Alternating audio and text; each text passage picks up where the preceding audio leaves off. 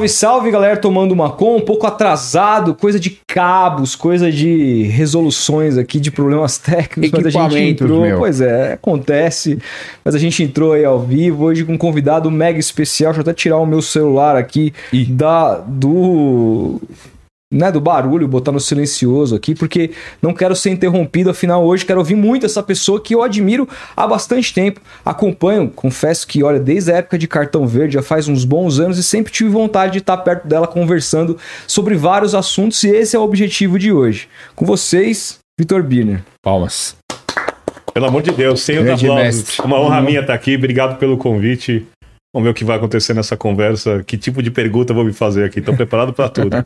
Aí vocês que estão aí vendo, já aproveita, já deixa o like de vocês. Se Deu quiserem fazer perguntas aí, fique à vontade, manda seu super chat aí, que a gente promete que a gente lê até o final. Ah, dizer também que, bom, agora final de semana é um final de semana importantíssimo, afinal começam aí as decisões dos campeonatos Perfeito. estaduais. A gente tem Finalmente. aí o primeiro jogo, finalmente, né? Parando para a data FIFA. Agora a gente tem a decisão aí, por exemplo, do Campeonato Paulista. Palmeiras pega a surpresa Água Santa, que tá, olha, pelo que eu vi, pagando belíssimas odds lá na KTO. Temos também Fla-Flu, Fla-Flu. entre outras finais muito importantes por aí. O Grêmio, por exemplo, vai pegar o Caxias, uma surpresa que acabou eliminando o Internacional. Temos América e Atlético Mineiro lá em Minas Gerais. Enfim, a coisa está bastante interessante para você resolver aí. Voltam os campeonatos europeus também. Exatamente. Ah, enf- Enfim, é um bom final de semana para você fazer um dinheirinho com apostas esportivas e a gente recomenda muito a KTO. Primeiro porque eles patrocinam isso aqui, mas não só por isso, porque olha, eu procurei os caras, hein? Eles não vão deixar eu mentir. Eu fui atrás porque eu sempre apostei lá há muito tempo. E eu acho legal a relação que a KTO tem com as pessoas que participam do site, que é uma relação muito mais saudável do que eu costumo ver por aí. Eu te explico.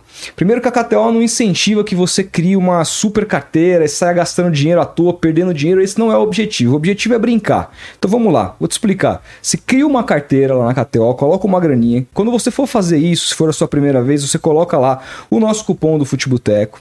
Inserir o nosso cupom, você vai ganhar 20% acima desse dinheiro que você colocou inicialmente. E aí o meu, a minha, a minha recomendação é que você aposte pouquinho, até porque a gente sabe que esse é um mercado novo e muita gente já tem um pouco de medo, de receio. Então vai com calma, sabe? Escolhe aquele jogo que você tem um pouco mais de segurança, coloca ali uns reaisinhos, no outro você faz a mesma coisa. De repente, para um jogo que é mais seguro, você coloca um pouco mais, um jogo que é mais arriscado, o seu palpite você coloca um pouquinho menos, e aí você vai arriscando, vai entendendo como é que funciona, vai perdendo esse medo, porque depois que você faz parte, aí fica muito mais divertido e você de fato pode ganhar uma graninha boa se você for bom de palpite. E não só quem vai ganhar, perder, mas tem muita maneira de você apostar lá dentro da KTO, que também é uma coisa que a gente gosta muito no site deles. Então, coloca o cupom do Futeboteco e vamos pra cima, porque a gente tem muita coisa pra falar aqui hoje com o Birner. Monstro. Queridão, é...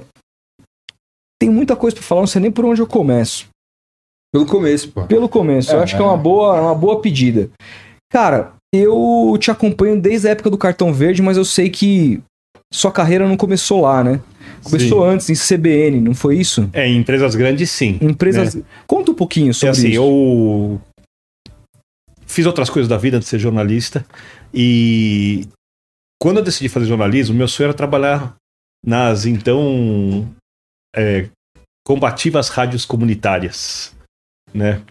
E eu acreditava antigamente e tal, bem mais jovem, que as rádios comunitárias iam conseguir de direito legal de trabalho. E eu fui trabalhar numa rádio comunitária, onde eu comecei fazendo um comentáriozinho ali num jornal. Depois eu fiz produzir e comecei a apresentar um jornal é, de esportes todo dia, de uma hora, para uma rádio comunitária. Só que é, chegou um momento em que eu não quis mais ser jornalista.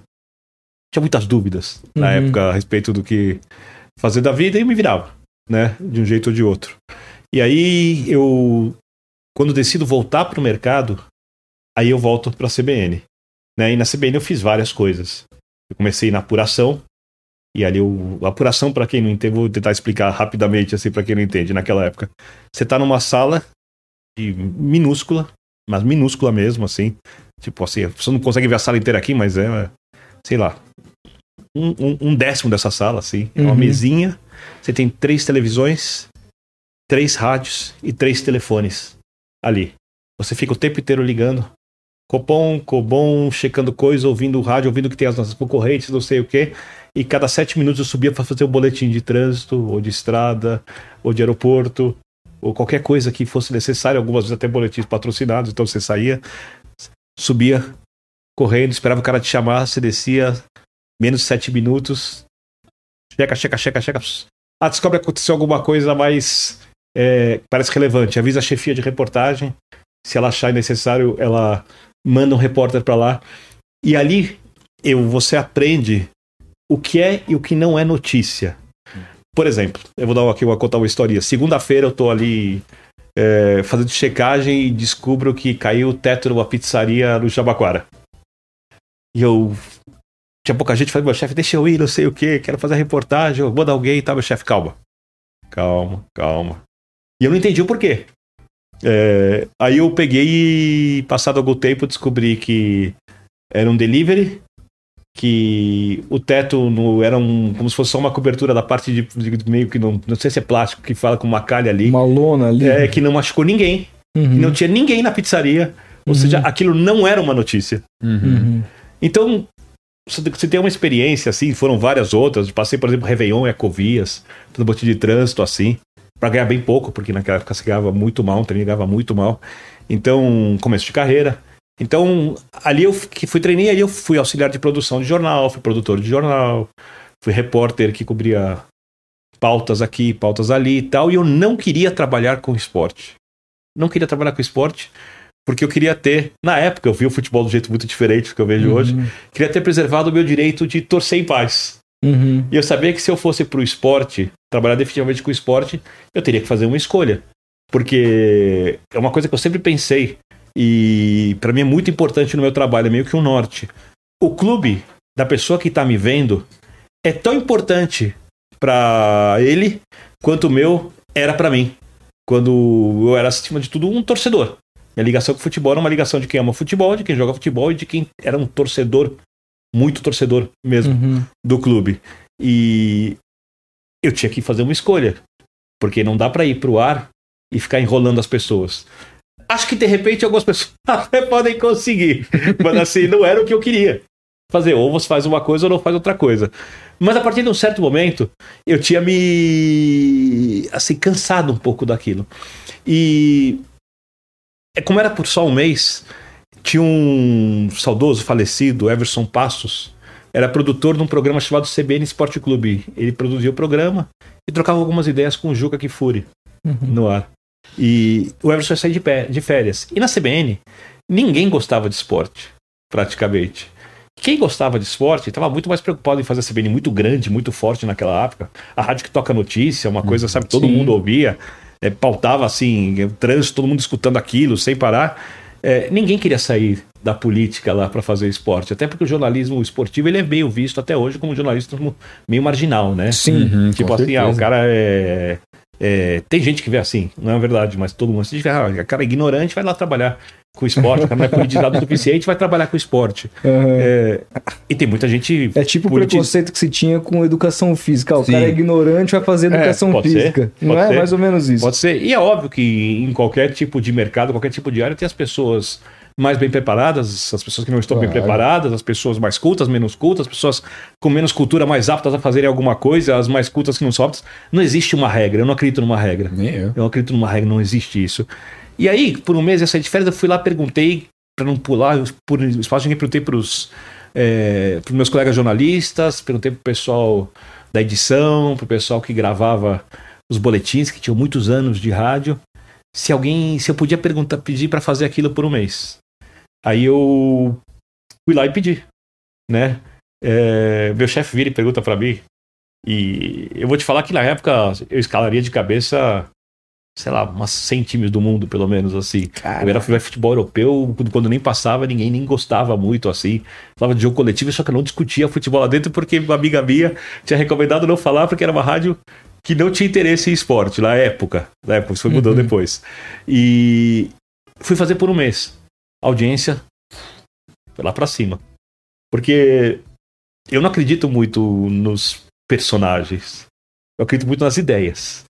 Então, eu conheço gente que não é jornalista, que não pensa nem em trabalhar com esporte, mas que gera resenhas muito boas. Uhum. Tão boas quanto a que os bons jornalistas, melhores, os que eu mais gosto, fazem. E conheço gente que trabalha com isso que talvez não tenha é, é, não tenha tipo assim o conhecimento profundo de jogo que algumas pessoas que estão em outras áreas têm. O futebol permite isso, né? O futebol, nenhum jornalista aprendeu futebol na faculdade. Não tem uma matéria futebol, tática de futebol, Não. dinâmica de jogo, treinamento, métodos de preparação, física, qualquer uma que seja, mental. O futebol é uma coisa que quem gosta muito e gosta de observar o jogo além de vivenciar, e eu não acho que ninguém tem obrigação de observar, futebol é uma fábrica de emoções. Então, quando o futebol produzir emoções, o futebol tá vivo e o futebol é importante. Né? Né? Futebol não é uma coisa para. As pessoas gostam de estudar o futebol. Uhum. Né? Então, é, é, fui lá, co- co- co- co- co- conversei lá com, com o Juca, assim, fui- troquei ideia assim, confrontei ele várias vezes. A coisa funcionou, só que eu voltei pro jornalismo. E aí foi uma longa história de vai, vem, faz isso, faz aquilo, dobra período de trabalho, etc. É, eu mesmo aceitando a ideia de fazer esporte. E com o tempo percebi que ali eu podia me divertir mais com o trabalho, que valia a pena mudar a maneira de pensar, que ali podia me destacar mais como jornalista com o tempo, e aí muita história, é, muita pancada, muita coisa boa, como é qualquer trajetória, e ali comecei a fazer esporte, resumindo, isso era, se não me engano, metade do ano de 2001. E aí depois já vem cartão verde na sequência? Então, o cartão verde eu fui convidado porque eu fazia aquilo logo depois. Eu fiz o cartão verde como convidado por um ano, aí depois eu fui ficando, ficando, ficando. E no cartão acho que foram. Eu sou péssimo de datas, tá? É, então, se eu tiver com algum equívoco, me perdoe, mas o cartão foi mais ou menos. Minha mãe chegou a ver eu fazer cartão verde, minha mãe foi embora em 2006, então acho que foi mais ou menos de 2005 até 18. E você, lá no cartão, você pegou época do Juca? Pegou o Trajano? Não, Não, Juca e Trajano não, eu sou Juca logo Trajano depois. Não, você logo depois. Então, Vladimir, Sim, Vladir. Sócrates, Sócrates você chegou Ah, antes. Hum, Antes, quando, também. quando o Vladir foi contratar, ou foi formar uma equipe, porque a TV permitiu, Uhum. aí ele veio conversar, o que, que você acha? Vou trazer o Magro, o Sócrates e o Uhum. Chico Sá. Falei, bom, Por favor. O Chico teve aqui, inclusive. Por favor, humano, né? Gente boa, eu tô com figuraça, saudade louco. dele. eu Ele tive é o meu amigo em comum, mandei um salve pra ele. Ele é demais. Ele é E- figuraça. E como é que é trabalhar com essas figuras, né? Do, do naipe de Juca, de Doutor. de Chico Sá, doutor, o próprio Vladir, que é um cara que a gente admira demais. É assim, é, são. é, cada pessoa tem um perfil, né? E acho que o, o- o- uma das coisas principais que eu, assim, eu levo muito em conta é eu respeitar o jeito que a pessoa gosta de fazer jornalismo. Então, é, por exemplo, o Vladir. Vladir é um apresentador meu, de nível muito alto. Vladir é diretor da televisão. Vladir é um cara que respeita muito a gente. E um cara que olha muito o lado humano Uhum. do jogo. É muito estilo dele. O Vladir não é um cara para você discutir é, o sistema de jogo ideal baseado na característica do atleta. O Magro era um cara que falava de futebol, o Sócrates, mas falava da vida, não falava do futebol. Uhum. Sócrates assim, eu, eu- o Sócrates ficou amigo, né?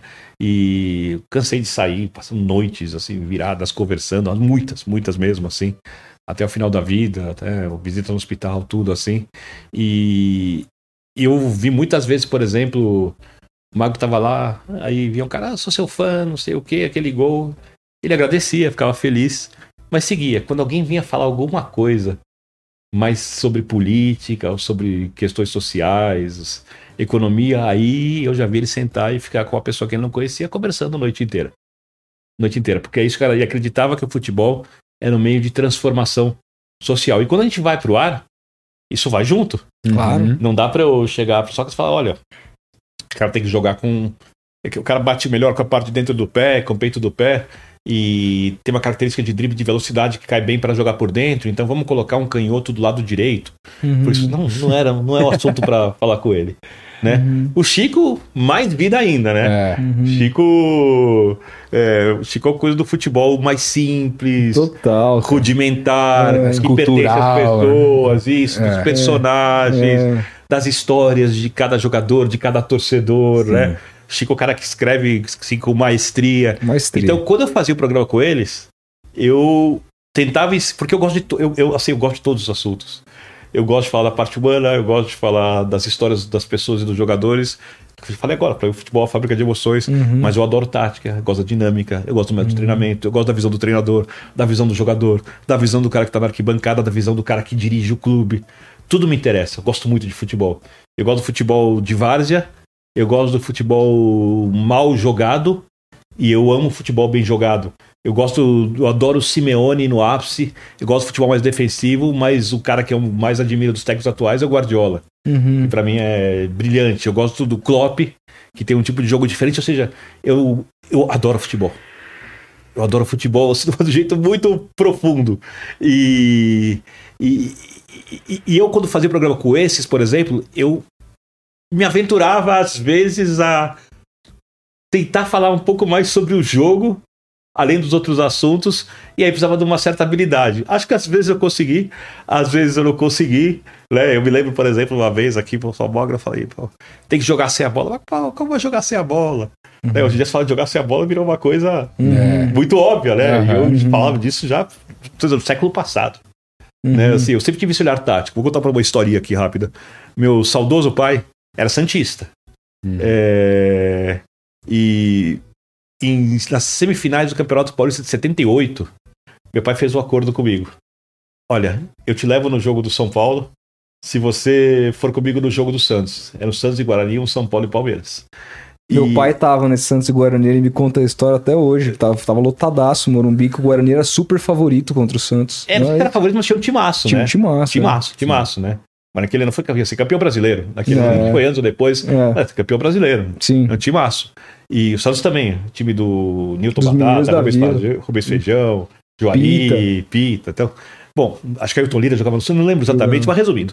É... E eu, tio, era futebol do 4-3-3. E eu perguntei pro meu pai, pai, se você sabe que aquele ponta vai ter mais chance de driblar aquele lateral, por que não coloca um jogador que marca melhor daquele lado para não tomar o drible, já que o outro técnico não vai fazer isso? Eu criança. Mas sempre Caralho. comentava isso assim.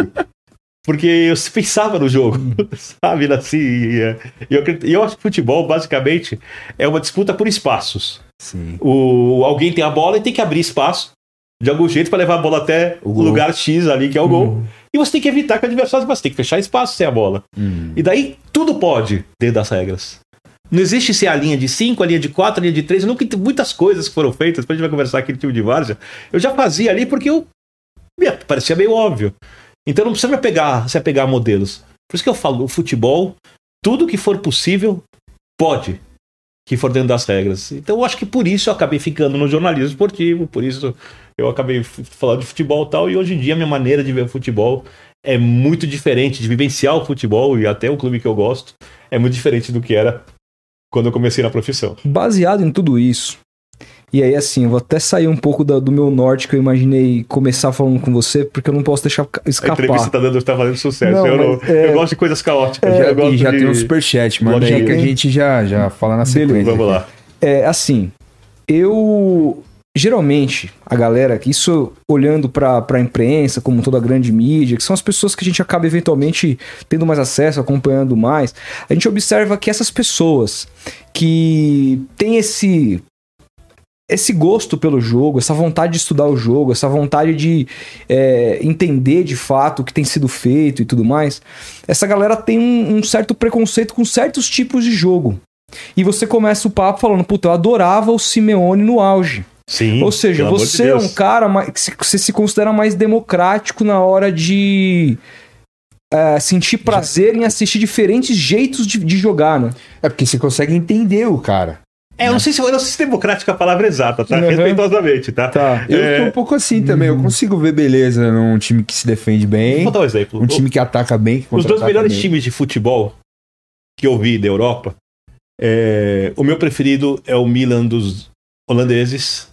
Tinha o Maldini na lateral, que pra mim é o melhor lateral esquerdo que eu vi na vida. Tem o Baresi, que pra mim é o melhor zagueiro que eu vi na vida. Tem Van Basten, Van Basten Gullit, Raikar e aí outros jogadores, Costa Curta, né, Donadoni, então, isso foi um timaço. Então, sabe, pra mim isso é... Sim, é... Assim, Supra-sumo. é, é. E o outro time que eu vi melhor, europeu, porque aí já é um outro esporte por causa da parte física, eu não gosto de compará-los por isso, é o Barcelona do Guardiola.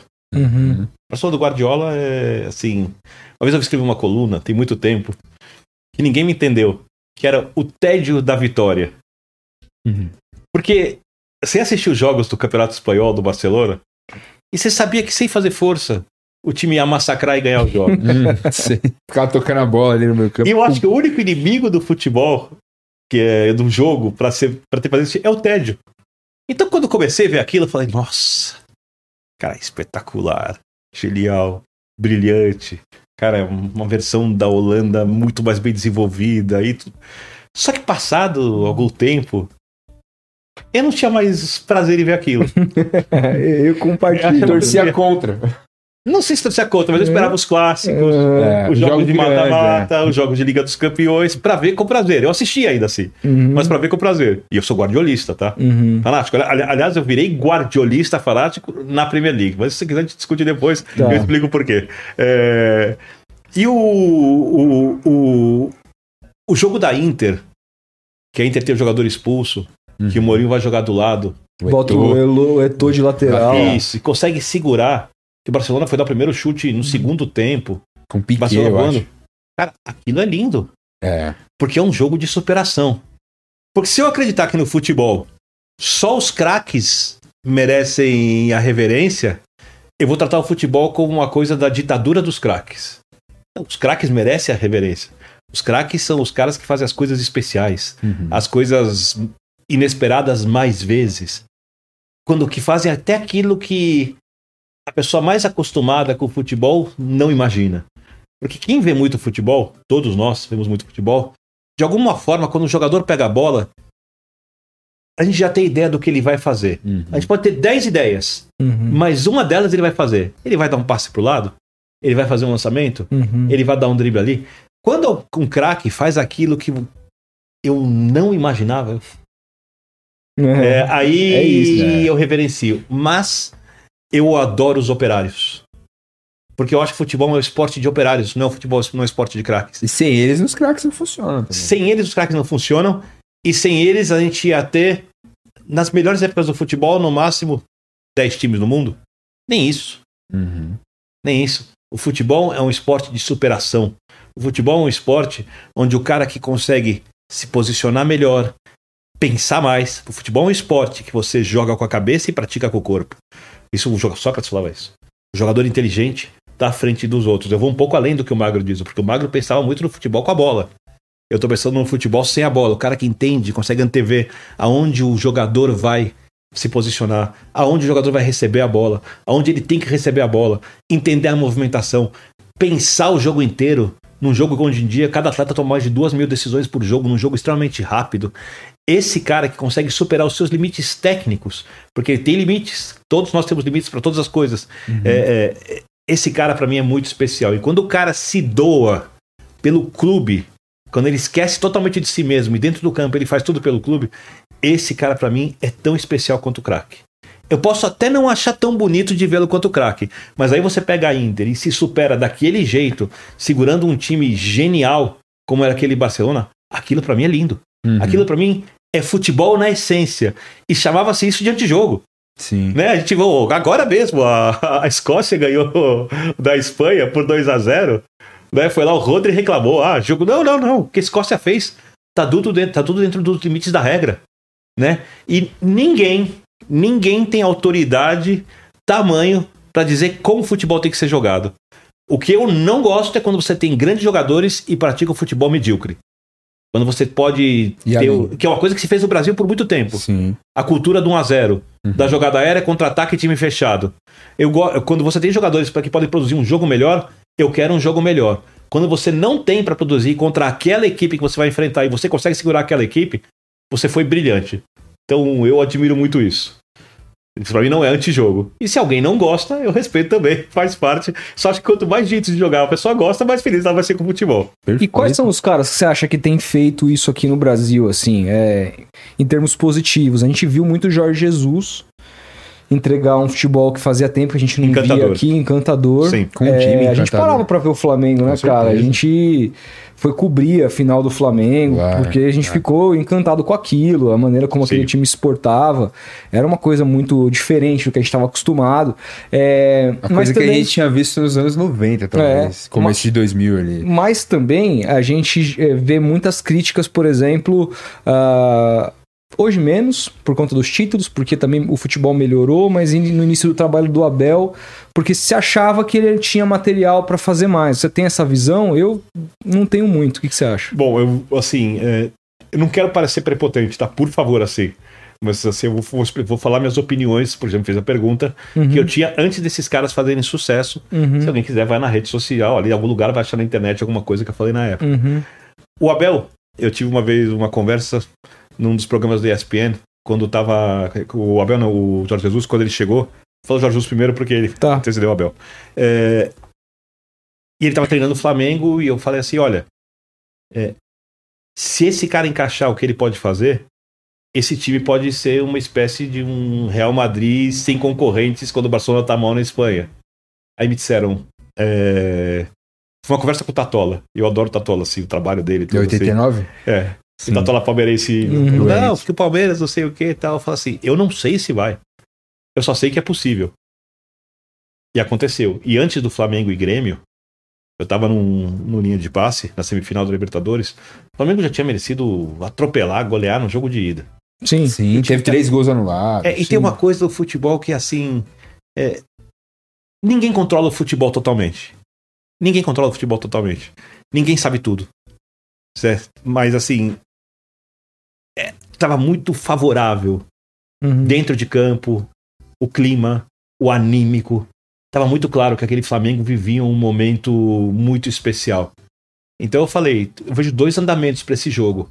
Ou o Grêmio faz um gol, porque o Flamengo tá muito pressionado, porque não chega uma decisão de Libertadores há muito tempo. E aí eu acho que vai ser um a um. E não sei, mas eu não acho que vai acontecer isso. Minha opinião é que quando o Flamengo fizer um gol, abriu a porteira, vareio. E apostei um 4 a 0 moderado. O Uhum. Flamengo fez um gol a mais, fez cinco. É, aquilo não é uma coisa só que depende do técnico. É, uma vez, eu não lembro qual jogador que disse isso. Não sei se foi Leonardo, lateral esquerdo. Ele fala assim: que o São Paulo do Tele Santana é, não foi. Porque o São Paulo Santana jogou muito mais do que as pessoas dizem que jogou. A gente pode conversar sobre isso depois. Uhum. Mas assim, é, não é uma coisa só do técnico. Às vezes tem uma alquimia entre os jogadores, as coisas acontecem Uhum. e elas simplesmente acontecem. Então tem os acertos do técnico, tem os acertos do Jorge Jesus, tem a capacidade individual daquele time do Flamengo, que era um time muito acima da média tecnicamente no futebol brasileiro. Tem a necessidade daqueles jogadores ainda se provarem como campeões, porque não haviam feito isso Uhum. até aquele time do Jorge Jesus, hoje, por exemplo, é diferente. Não há mais a necessidade desses caras se provarem como campeões. Eles precisam se reafirmarem como campeões. E a gente está lidando com pessoas. Uhum. E as pessoas reagem, cada uma do jeito diferente. Uma coisa é o cara passando fome, precisando ganhar o do dia. Outra coisa é esse mesmo cara depois que ele ficou rico. Não vamos esperar exatamente a mesma reação em cada momento, exato, porque as pessoas são diferentes. Nossa, eu sou diferente em cada momento, assim na vida. Posso falar por mim, eu acho que a maior parte das pessoas não é tão linear assim, não somos robôs. E A parte física daquele time era tudo, impressionante. tudo, tudo, tudo, tudo, tudo perfeito. Sim. e deu alquimia. Então, é, para mim não teve surpresa aquele Flamengo, né? E aquela história do Flamengo é uma história tão espetacular, tão espetacular que o jogo que o Flamengo não consegue produzir o seu melhor futebol contra o River Plate, ele oferece a outra coisa ao seu torcedor, que é que como- é como se fosse é, eu não gosto do termo cereja do bolo, porque eu não acho cereja a melhor coisa do bolo, mas eu vou usar porque Uhum. vai ficar fácil de entender. Era um time que já tinha oferecido a beleza, o resgate do que era o Flamengo do começo dos anos 80. Era óbvio que tinha oferecido o título de campeão brasileiro e tudo mais, os espetáculos, o show, a autoestima. E no último jogo, no maior jogo de todos, na final contra o River Plate, que era até então o principal time da América, né, nos últimos tempos, ele ofereceu o jogo cardíaco. A virada épica, a emoção, a coisa que. é, Então eu acho que esse time, pra mim, é o time que entregou tudo. O Palmeiras do Abel, de um outro jeito, também. Quando o Abel chegou, o Abel foi muito criticado no começo. E eu defendi muito o Abel, porque eu entendia cada coisa que ele queria fazer ali. O time do Palmeiras não era tão bom quanto as pessoas imaginavam. Concordo. E não podiam fazer um jogo que algumas pessoas, principalmente alguns palmeirenses que viram a academia, que viram o Palmeiras do Luxemburgo, imaginavam ser possível. E eu via o que se cobrava do Abel e eu me lembrava da chegada do Filipão no Palmeiras, porque foi o mesmo discurso. Aí se fala muito turma do amendoim, não, porque esse Palmeiras joga de um jeito mais reativo, é, mais defensivo, catimba mais, Contra-ataque. contra-ataque. O Palmeiras do Filipão até era tecnicamente, se comparados aos adversários, um time mais forte, né? Tinha times que podiam combater o Palmeiras do Filipão, né? Por exemplo, quando o Palmeiras do Filipão tira o Corinthians, o Palmeiras individualmente não era melhor que o Corinthians na Não era. Libertadores. Mas consegue 99 ou abrir- 2000? Acho que nenhum dos anos era melhor. Em 2000 não era. Em 2000 de Com jeito nenhum. certeza. Eu acho que é por causa de 99. É, 99 mais pau a pau. Mas aí tinha muita personalidade do técnico, os jogadores compraram tal, e conseguiu aquelas vitórias merecidas e históricas, Sim. né? Assim, são jogos muito grandes. O Abel começa essa história no 3 a 0 contra o River Plate na Argentina. Né, jogando, foi no campo do Racing, né? Não foi no, Do- não foi Nunes, estava na Avejaneda. forma. Ainda sem torcida. Quando ele coloca o meio de campo de garotos, né, para jogar e consegue um 3 a 0 ali. E na volta consegue um resultado assim no limite, né? E tem a sorte também, mas sorte faz parte do futebol, sorte não é pecado. Né? Ainda bem que se alguém não quiser sorte, peça pra ter azar na vida. né? Só que muitas, vezes, cara- muitas vezes os times perdem os jogos por azar, e os palmeirenses já viveram isso várias vezes, Nossa. e às vezes por sorte. Aqueles lances de VAR milimétricos, perfeito, o juiz acertou todos. É a, Vitória bo- é a bola do Felipe Jonathan na final, que passa. É isso. É o azar pra nós, sorte Se pra é eles. numa exatamente, fase é. de draga do Palmeiras, entrava. É. velho. Você tem toda a razão.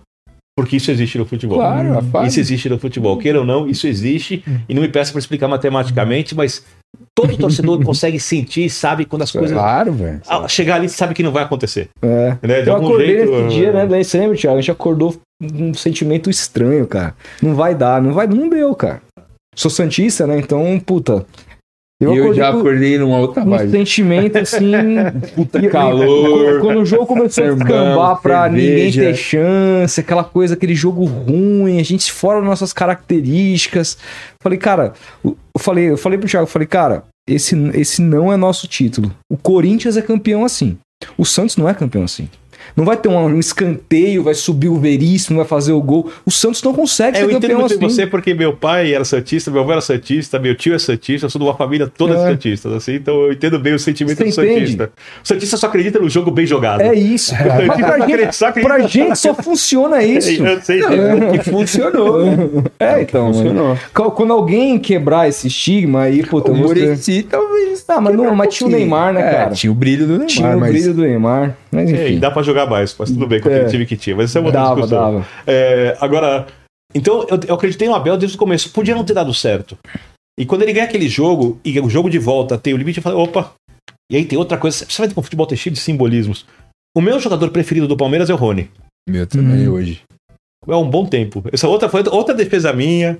E tem aí, por exemplo, o editor-chefe do, do Linha de Passe, Dimas Copedê, Hum. palmeirense fanático, assim. Eu pego no pé dele, né? Que ele criticava o Rony, assim. E ele, "Ô, você tinha razão, não sei o quê. Por quê? Porque o Rony é um jogador, você precisa entender o Rony. Tecnicamente, o Rony não é o melhor jogador do Palmeiras. O Dudu é o melhor jogador do Palmeiras, tecnicamente. Uhum. E o Veiga também, por exemplo, tecnicamente é bem superior ao Rony. Mas o que acontece se você tira o Rony do Palmeiras?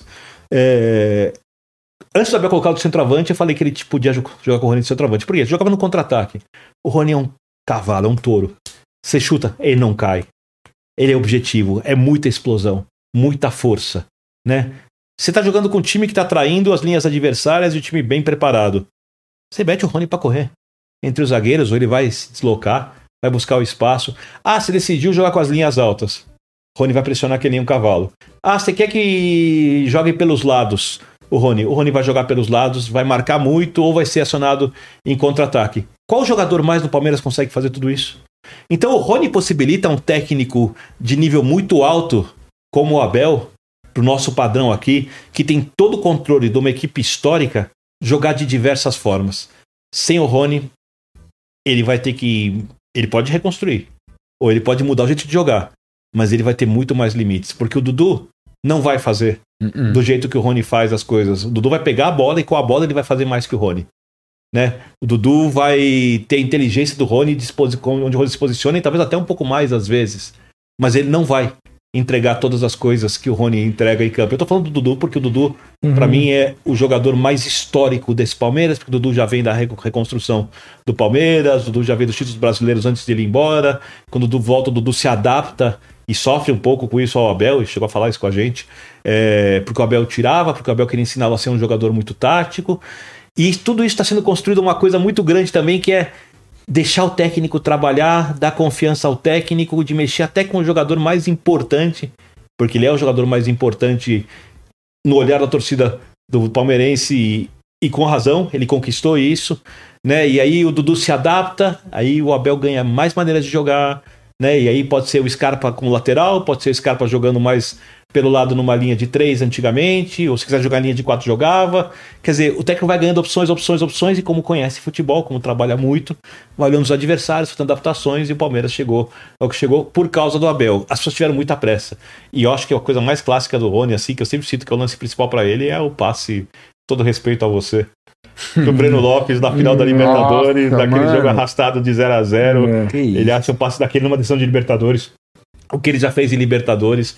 Se você for pegar especificamente essa fase vencedora de Libertadores e não o Palmeiras num todo, o Rony também é o melhor jogador do Palmeiras. Você que é técnico. Eu adoro operários, já falei isso pra Você você. que você. foi técnico, é isso que eu falo, você que foi técnico de vários, pra quem não sabe, enfim, daqui a pouco a gente pode falar disso também. É o jogador que todo técnico ama, né, velho? Ah, exatamente. é o cara que exatamente. todo técnico ama. Exatamente. Você não tem craques, você precisa dos jogadores que te facilitem fazer ideias que vão, em tese, ganhar das ideias dos adversários, porque nenhuma ideia é absolutamente verdadeira. Né? Então, pra mim, o Rony é um jogador que todo técnico quer ter na equipe. é, é, mas eu também, obviamente, eu gostaria de ter, falando do Palmeiras do Dudu, eu gostaria de ter o Rafael Veiga, eu gostaria de ter o Gustavo Gomes, Uhum. o Zé Rafael, um jogador de- também de crescimento enorme com o Abel Ferreira, porque ele consegue fazer N funções ali necessárias, se adaptando sempre E é um jogador de, du- de- ganha muito duelo individual, cara. Muito, jogador discreto. Muito, é. Não faz questão de aparecer, é. não faz questão de chamar atenção, mas está ali resolvendo muitas situações. Então é, é, é a construção do jogo coletivo, e para essa construção do jogo coletivo, o Rony, para mim, é um cara que dá muitas opções. Muitas opções. Criticaram agora a convocação dele para a seleção. Vamos bem direto, tá? Hum. O técnico da seleção não vai ser o Ramon, Uhum. a não ser que a coisa mude muito. Uhum. Os jogadores convocados, provavelmente desses, a maior parte não vai. Tá na Copa do Mundo. Aqui é praticamente impossível você não ir, um país como o Brasil, à Copa do Mundo. Se ganhar a Copa América, ninguém tá nem aí. Uhum. O Lazzaroni ganhou a Copa América, né? o Dunga ganhou a Copa América, Tite ganhou a Copa América. E são todos ali criticados hoje em dia, apesar de terem trabalhos bem diferentes, nível um do outro Uhum. né? É, mas é, eu acho que o trabalho do Tite foi um trabalho, por exemplo, muito bom, mas se quiser a gente conversa disso depois. Mas ninguém liga. Então no Brasil tudo se resolve na Copa do Mundo, que é daqui a quatro anos. Levar os jogadores ali para uma partida contra o Marrocos, para o Rony é um prêmio. Esse, Claro. jogador- esse jogo, esse jogo não era importante para a seleção, esse Uhum. jogo é importante para os jogadores. Porque para o jogador vestir a camisa da seleção é uma coisa muito especial. Então, é necessário pensar também nos jogadores. Pro futebol brasileiro, para preparação para a Copa do Mundo, para a seleção brasileira, não tinha relevância nenhuma. Pro Marrocos, sim, né? Ganhar do Brasil é sempre uma coisa muito especial. Queira ou não, o Brasil, se você fizesse tracer uma régua no futebol agora, qual é a maior seleção de todos os tempos, quando a gente for contar a história do futebol? É o Brasil ainda. Brasil em primeiro, Alemanha em segundo, Itália em terceiro, Argentina em quarto, e a França pode estar entrando. A França pode ser colocada como uma quinta seleção nesse grupo que tinha quatro seleções até pouco tempo. E talvez a gente possa discutir se a França está acima de uma ou da outra, onde ela vai chegar, porque ela tem disparada a melhor geração de futebol da atualidade. Pra arrematar só esse assunto, pra gente já ler os superchats, chegou mais um aqui. Se eu estiver falando muito, me avisa. Não, não, Não, o podcast tá é pra isso mesmo. O assunto é pra Me isso mesmo. O pessoal tá adorando, o pessoal tá comentando, te elogiando bastante, enfim. Mas pra arrematar, é, Jorge Jesus e Abel, quem é maior, assim? Quem... O Jorge Jesus pode voltar aí pro Flamengo. Cara, eu não- mas... eu não, assim, eu não, eu, não, eu, não, eu não quero fugir, não quero que pareça um muro por causa das torcidas, porque não, não como eu elogiei ambos, pra mim não tem nenhum problema. Eles são muito diferentes, em contextos diferentes. É, eu não acredito que o Palmeiras vai produzir com o Abel um futebol parecido com, com o do Flamengo, até por causa dos jogadores e tudo mais. E Pra mim, o time mais bonito de ver jogar, que mais me deu prazer de todos esses times vencedores do Flamengo e Palmeiras foi o Flamengo do Jorge Jesus. Mas fazer o que o Abel fez com o Palmeiras, é, desenvolver jogadores, pegar um time que não é do nível técnico do Flamengo e conseguir ganhar duas Libertadores, as decisões sábias contra o Atlético Mineiro, principalmente, que são os principais confrontos para mim des- dos dois títulos do Palmeiras, né? O fato de jogar fechado aqui, ah, o Hulk perdeu o pênalti. É do jogo, Uhum. né? Mas se não joga fechado, o Atlético tem mais chances. O Atlético tinha mais futebol que o Palmeiras Tava em naquela temporada. fase. né? Tinha, tinha mais Palmeiras. Sim, com certeza. não- é assim, é, é, as pessoas às vezes se ofendem com isso. Ter mais futebol serve pra quê? Pra ganhar. Uhum, Então claro, importa quem ganha. claro. A gente discu- di- discute o tempo inteiro como fazer o melhor futebol, porque isso aumenta a chance de ganhar. A Argentina não é a melhor seleção do mundo. Tem seleções melhores que a seleção, que a seleção argentina. Tem um campeonato de pontos corridos hoje. Seleções, campeonato de pontos corridos mede muito. A capacidade, Sim. porque você tem que manter regularidade, dura muito. Não Essa seleção argentina não termina em primeiro lugar, não termina em segundo, não termina em terceiro hoje. Mas a Argentina é campeã do mundo. Eles são os campeões do mundo e é isso que vale. Então o que vale é que o Palmeiras ganhou aquela Libertadores, passando por um Atlético melhor que ele e passando por um Flamengo tecnicamente mais capaz. Essas aquelas decisões do Abel, as escolhas de jogo, a compreensão do regulamento, como o time foi posicionado, né? O fato de sacrificar o Rony, por exemplo, para marcar jogador acompanhando pelo lado, se não me engano, marcou a Arana naquele jogo, Sim. se não me engano, gruda- grudado. São coisas muito importantes. e- Scarpa na final de lateral. e sem ele, por exemplo, não teria sido campeão. Então, é, é, se se você vai perguntar para pô, é impossível. O, eu, acho, que- ah, eu acho impossível o Abel reproduzir, e não vai ser técnico do Flamengo, mas seria impossível reproduzir o futebol que o Jorge Jesus fez com aquele time. Mas eu também não acho que o Jorge Jesus conseguiria ganhar os títulos do jeito que o Flamengo ganhou, que o Palmeiras ganhou, e não conseguiria fazer futebol melhor. Então eu tenho muita dificuldade de apontar qual é o melhor. Eu não tô ficando em cima do muro, eu tô Uhum. te dando Não, você deu argumentos Mas que eu concordo. pra conseguir, porque é, às vezes no futebol o melhor é uma coisa muito pessoal e ele não existe de verdade. Eu, assim. concordo muito. Inclusive, galera que está mandando superchat aí, podem continuar mandando. No final a gente vai pegar todos aí pra ler, porque senão os assuntos fogem muito É, do, foge. do, do, do diagrama aqui. Mas pode ficar à vontade, pode mandar quantos superchats Eu vocês sou conhecido quiserem. por destruir pautas, tá? no No, final programa. a gente- É, o Pode- podcast é papo mesmo, velho. É, então, Bem-vindo. eu tenho, pra mim, assim, É. eu fico pensando, eu falo, cara, é, eu li, por exemplo, os dois livros do Guardiola. Tá. É, e aí, assim, você entra ali num- numa sinapse de, de ideias, é um negócio tão avançado, Sim. né? Que, é, por exemplo, o cara jogou certos jogos, ele jogava um jogo de, de algumas maneiras, alguns jogos de algumas maneiras, o negócio tava super certo, goleadas, aí de repente ele mudava tudo pro outro jogo, É o Você tem gênio. medo de ser feliz. É o gênio. E às vezes errava e era criticado pela É o gênio. É assim, é um negócio completamente diferente de tudo, né? Eu, é, assim, eu, não- eu não sei. Quando a gente fala que a gente é guardiolista, parte do pressuposto a gente torce. Mas eu acho ele tão bom que eu torço contra. Porque eu, eu acho ele muito acima da média, eu acho meio injusto botar ele contra qualquer cara. A gente viu um- alguns duelos agora, é, principalmente nos últimos anos, não tanto nesse, com, com o Klopp. Klopp, que se mostrou um cara que nem o Guardiola. Eu lembro que no livro ele falava que o melhor técnico alemão, na visão dele, era o Tuchel Uhum. né? Que é o- era o cara que tinha mais ideias, era o cara que ele eh, se baseava mais, via mais o time do Tuchel jogar. Isso desde a época de mais, né? Passando depois pelo Borussia Dortmund. Tuchel também fez uma carreira parecida com, com o Klopp nesse sentido. É, então, assim, até que ponto eh, esses caras, por exemplo, que você falou que acompanhou muito, o Tele, no off aqui, você tava falando pra gente que acompanhou muito de perto o trabalho do Sim. Tele Santana e tudo mais. Até que ponto esses caras é, icônicos, que tidos como grandes técnicos, o Tele que fez aquele trabalho absurdo em 32, que o próprio Guardiola elogia muito, Uhum. tão distantes, tão distantes desses caras, assim.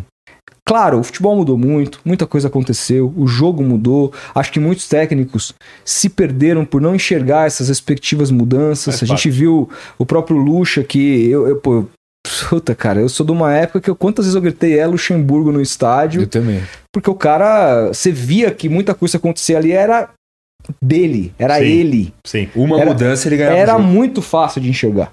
Era muito fácil de chegar ao mérito daquele tra Uhum. daqueles trabalhos todos. E que não foram engolidos pelo tempo. Mas dá pra fazer um paralelo de genialidade entre esses caras é, a nível de tempo, entre Tele, Guardiola e outros caras que a gente costuma acompanhar hoje? Pra mim, o Tele é o melhor técnico do futebol mais antigo. Não é o Uhum. futebol do passado total, mas é de uma transição. E dá pra explicar.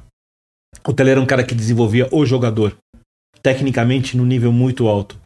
Ele é um cara que pensava o futebol na forma como se trata a bola. O Guardiola também desenvolve jogadores, mas o jogo do Guardiola é um jogo mais coletivo. Até porque o Tele, primeiro, não tinha essa preocupação. Segundo, que se tivesse, não ia conseguir fazer, porque fisicamente o jogador não conseguiria cumprir todas as funções, como, por exemplo, os jogadores de hoje conseguem. Né? E aí é um desenvolvimento da ciência, não dos treinadores. Eu acho que cada um é gênio da sua forma Uhum. né? Porque no final das contas é tudo um legado do legado do legado. Você falar, por exemplo, ó, que o Guardiola gosta da seleção de 82, como o Cruyff gostava, né? E o Cruyff tem muito a ver com o que é o Guardiola. O Guardiola foi treinado pelo Co- pelo Cruyff no Bar- do Dream Team do Barcelona, Uhum. né? E muito dessa escola de posse de bola de jogo vem Do do que é o do que é o Johan Cruyff, É, que era o principal jogador de uma seleção que revolucionou o futebol em 74. Do Rio nos Bichos. Exatamente. Então, é, é, é, dá para traçar um paralelo, porque eu acho que, mesmo sendo completamente diferentes, um vai deixando coisas para os outros, assim. Essa, se a gente tiver um uma geração no futuro, já tem no presente, mas no futuro mais ainda de. Ah, o goleiro precisa saber sair jogando. Ah, o zagueiro tem que construir, como é essencial hoje em dia. Para times de nível bom, né? Uhum. Quando o zagueiro que dá chutão, que só rouba a bola, né? Ah, o volante que tem que chegar e saber finalizar a entrada da área, às vezes entrar na... Todas essas coisas são coisas assim que passaram, por exemplo, também pelo Guardiola. E que outros técnicos já usam. Então, o futebol vai sempre evoluindo, evoluindo, evoluindo, evoluindo, e já pegando gancho sobre o Guardiola. Quando, por que eu falei que eu virei guardiolista no- na Inglaterra? Porque eu achava que com Xavi, Iniesta, Messi, o que ele fazia era espetacular, mas eu achava que o nível da concorrência interna Era na baixo. liga não era não exigia muito deles, né? E aí você pode fazer jogos às vezes não tão espetaculares para o seu nível, Uhum. você pode mexer no time diversas vezes e você vai ganhar os jogos. Então você tem muito tempo para preparar a equipe e fisicamente dá até para você dosar quando Uhum. você faz três, quatro gols, cinco E gols o, e rapidamente. o filho da puta resolve fazer o melhor jogo da vida dele contra o meu time, né? Escreve isso ainda, né? É, Seu time devia ter feito coisas diferentes, mas tudo bem. também acho. É, é, Podemos falar sobre isso. Mas tudo bem. Aí, aí, aí, o, o- aí ele vai pra Alemanha, pro Bayern. Perfeito. Bayern é Bayern ali, diferença muito grande, né? Independentemente do Guardiola. De Guardiola ter feito o time jogar futebol espetacular, até ah, não ganhou a Liga dos Campeões, né? E o Heinz ganhou, jogando no contra-ataque, né? Ribéry e Robin dos lados pé trocado, 30 e poucos por cento de posse de bola. Não, mas o futebol que o time do Guardiola produzia era melhor que o futebol do Bayern de Munique, e se não ganhou, não ganhou, isso faz parte do jogo. É um jogo. Futebol é um jogo, não tem certeza. Jogo sempre É tem isso. risco. Jogo. Uhum. Né? Tô, tô sendo chato. É, aí ele vai pra Inglaterra. Aí eu falei, ah, eu quero ver esse cara fazer esse tipo de jogo aqui. Quero ver. Primeira temporada, Não consegue. Nada. não consegue. Porque ele acreditou naquilo que ele acreditava ser suficiente para os outros campeonatos, e ali não era. Porém, depois ele mostrou uma capacidade de, de adaptação, de conseguir constru- construir esse jogo. Às vezes, se precisa jogar em contra-ataque, né? Assim, menos, mas se precisa, joga. De usar mais lançamento longo que Uhum. usava tal. E todas as coisas que eram precisas para ele poder ser um vencedor ali. E isso foi uma mostra de humildade, porque ele abre mão de uma obra é, linda e reverenciada, que era a obra dele em duas equipes, para fazer essa obra também ali, se possível. Porque em primeiro lugar estava ganhar os jogos. E aí ele vai, consegue fazer a obra, vai montando o time, desenvolvendo o time. É, a chegada do Haaland, para mim, é um passo a mais nisso, para ele tentar desenvolver ainda mais o time, porque sentiu a falta várias vezes de ter o jogador definidor, Uhum. aquele momento difícil, que as coisas não andam bem. Sabe, você Comprou contra o Real, gol. uma prova disso. Então, aí, eu, então, aí eu passei a ser guardiolista e, pra mim, ele é, assim, um, do futebol moderno, que eu vou parar, o Tele não inclui nisso, pra mim ele é, de longe, o melhor técnico do mundo. É um mestre dos mestres. Assim, para mim, ele é um semideus entre os técnicos, tá? Eu adoro também o Klopp. Acho o Klopp demais. A frase uma hora e meia é a bola roubada no campo de frente. É, muito realista, porque hoje É. não tem mais o 10, o jogador que recebe a bola ali, consegue achar. Um De Bruyne se aproxima disso quando tem espaço. Uhum. Eu sou muito fã do De Bruyne. E só que ele não conseguiria fazer isso provavelmente num time que não tivesse um volume de jogo como tem o City, Uhum. né? Se, se você coloca o De Bruyne para jogar no time do Simeone, ele morre, Uhum. para dar um exemplo. Sim. Tá? É, Então, essa ideia de roubar a bola na frente é perfeita. E aí ele quase ganha o campeonato inglês, perde por um ponto. Né? E ele percebe que ele precisa, além de roubar a bola na frente, tem uma hora que os jogadores fisicamente não vão aguentar. Ele precisa saber dosar isso. Então ele desenvolve posse de bola também para poder. Vai criando argumentos pro próprio jogo numa construção que demora temporadas. Né? Um técnico que é, perde uma Liga dos Campeões porque colocou, escolheu o de goleiro quando podia ter contratado o outro. Uhum. Né? E ali perdeu uma Liga dos Campeões por erro dele, mas continua, tem autocrítica, tem Sem tudo. contar a lesão do Salah, né? Do Sérgio Sem Ramos. contar a lesão do Salah e tudo mais. Então, resumindo, é, eu acho o Klopp fantástico, mas assim, o Guardiola. O Guardiola, pra mim, é futebol moderno, futebol pleno, futebol total e ultra pragmático. É. Isso que eu ia É falar. pragmático. As pessoas acham pragmático é ser defensivo. Não, não, não. Pragmático é você ser muito convicção, as suas ideias, ter muita convicção de ideias, não é? Elas podem ser extremamente ofensivas e até erradas. Uhum. Ele é extremamente pragmático. E, e- mas isso que eu ia falar, você citou, por exemplo, exemplos aqui do, do Klopp e do Guardiola, momentos que eles tiveram que ter humildade e Isso. melhorar aquilo que eles estavam fazendo, às vezes até mudar um pouco da linha de raciocínio para poder ter obter Abel o Ferreira sucesso. tem isso no Palmeiras, por o Abel exemplo. Ferreira faz isso. E aí, por exemplo, eu não sei. E aí, Mas é aí a opinião- imprensa fala que é uma ele é opinião técnico de minha. uma nota só. é uma Cuidado com a é- imprensa, é uma a imprensa tem muitas opiniões. é- não É uma é? opinião minha, eu quero que você desmistifique se for o caso. Claro. Eu percebo um pouco disso ao contrário no, no Diniz. Ele é um cara que eu acho que. Eu acho que agora no Fluminense ele tá abrindo um pouco mão de algumas coisas, começando a fazer No São isso. Paulo já abria. Você acha? Ah, já abria. Porque, não sei, assim, o trabalho dele que eu acompanhei mais de perto no Santos, eu achava, eu achei que ele foi demitido pela própria teimosia. Acho que, lógico, não, trabalhar no Santos hoje para qualquer técnico é muito difícil diante São de, Paulo também. de tudo no São Paulo também. Acho que nesse exemplo que você falou, que no trabalho de pontos corridos você consegue enxergar mais, ao comparar o trabalho do Diniz com menos investimento com o do Rogério, eu prefiro o trabalho do Diniz, acho que foi melhor. Você pode discorrer sobre isso também, mas ainda você acha que ele é um cara que abre mão das suas convicções? Eu tenho pra Abre. mim que você acha? Por quê? Abre. Vou dar um exemplo. No jogo do Fluminense. Rapaz, eu acho que. Eu, eu, eu lembro qual dos últimos jogos do Fluminense. O Diniz é um técnico. Que, o, o jogo que o Diniz faz não tem nada a ver com o jogo que o Guardiola faz. Tem Sim, concordo. é, outro, é outro tipo de futebol. Sim. O Diniz gosta que o time jogue em blocos. E o time avança em bloco, passes curtos. Triangulação, né? Isso, triangulação bastante. é, desde trás Uhum. né? E assim constrói as suas jogadas de gol. O Diniz, no último. Eu, eu não lembro qual foi. Rapaz, qual jogo que foi? Acho que foi contra o Volta Redonda, eu não lembro exatamente qual jogo foi. O Diniz tinha o Keno e o Arias abertos pelos lados para dar amplitude. Eu nunca tinha visto ele fazer isso. Pelo menos nos jogos que eu vi dele, nunca tinha visto ele fazer isso.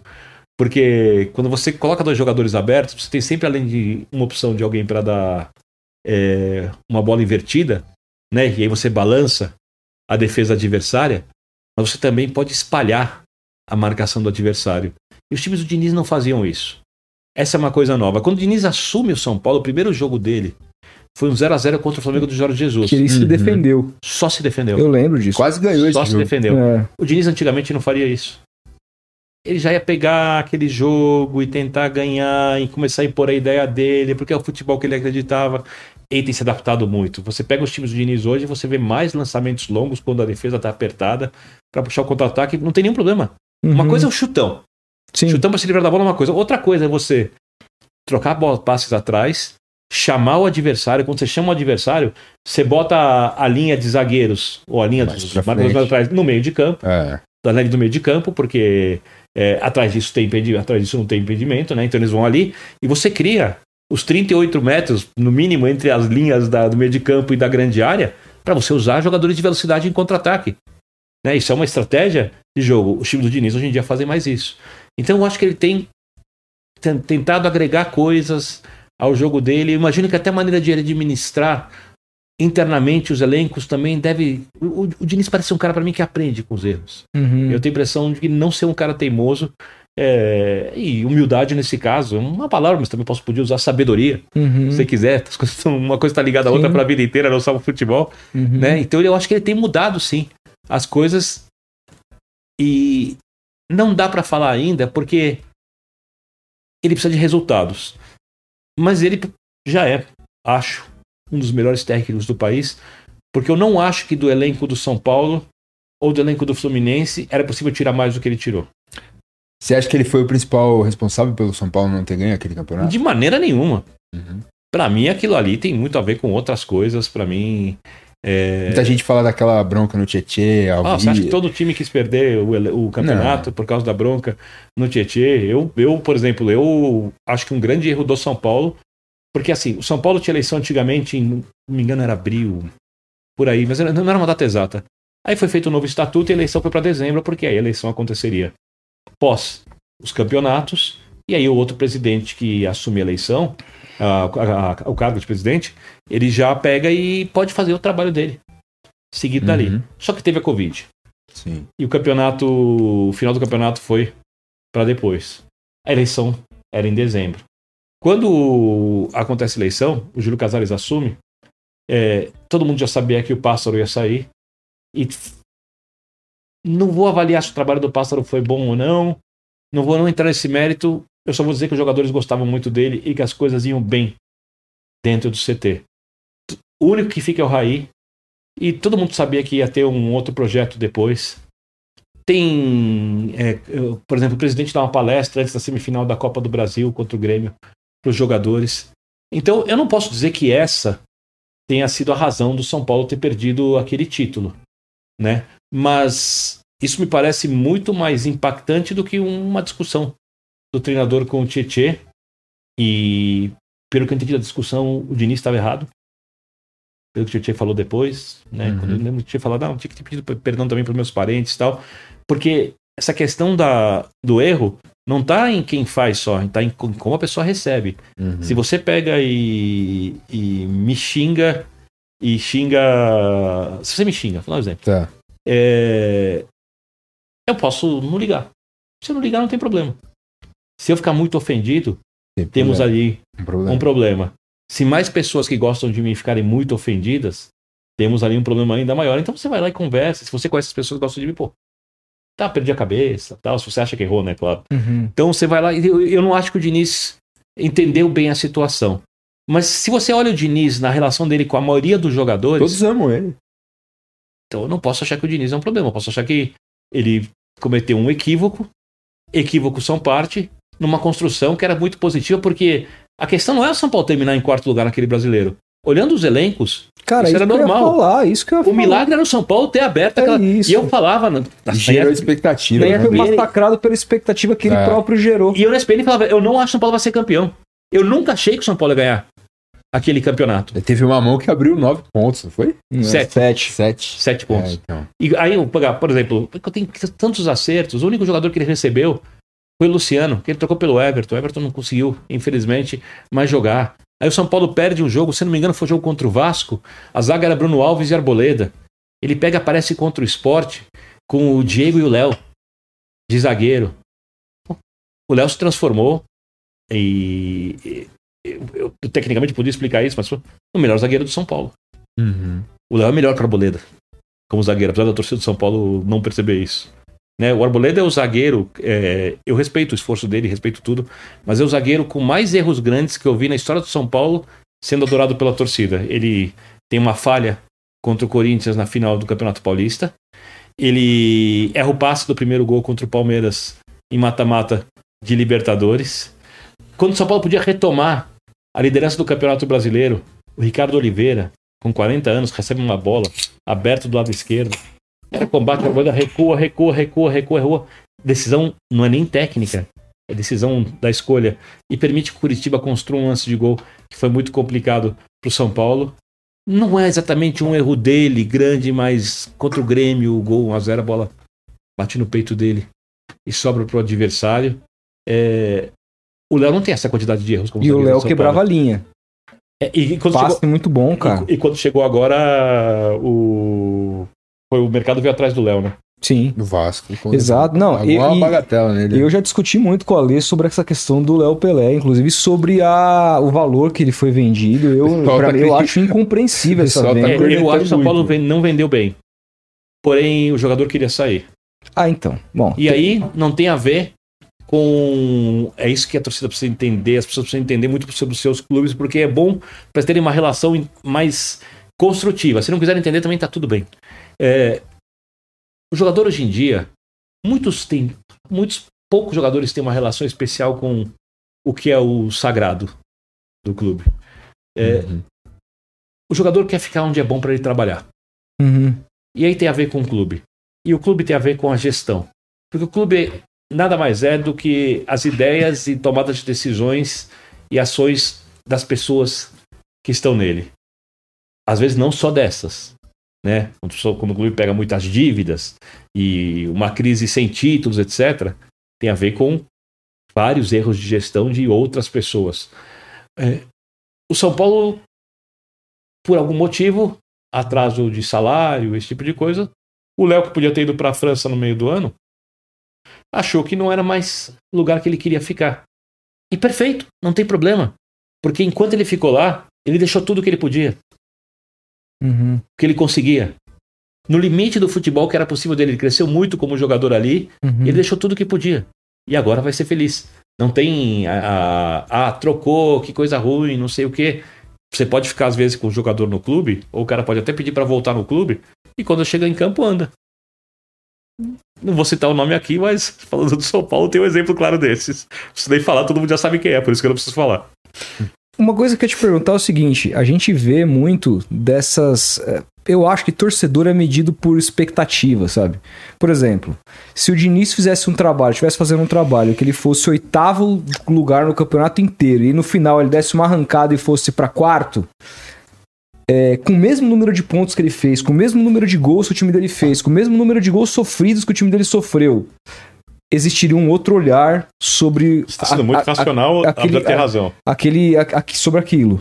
Ah, por exemplo, É a fábrica de emoções. é, por exemplo, assim, eu falo, é, tenho falado muito isso nas discussões é, com, com o pessoal da, da- do Santos e tal, né? Pra gente viver, por eu viver muito nessa bolha. Sobre, eu falo assim, o- o- essa gestão do Andrés Rueda, ela não é a pior de, da história do Santos, como o pessoal fala, tem muita gente falando aí, tem muita gente proferindo isso.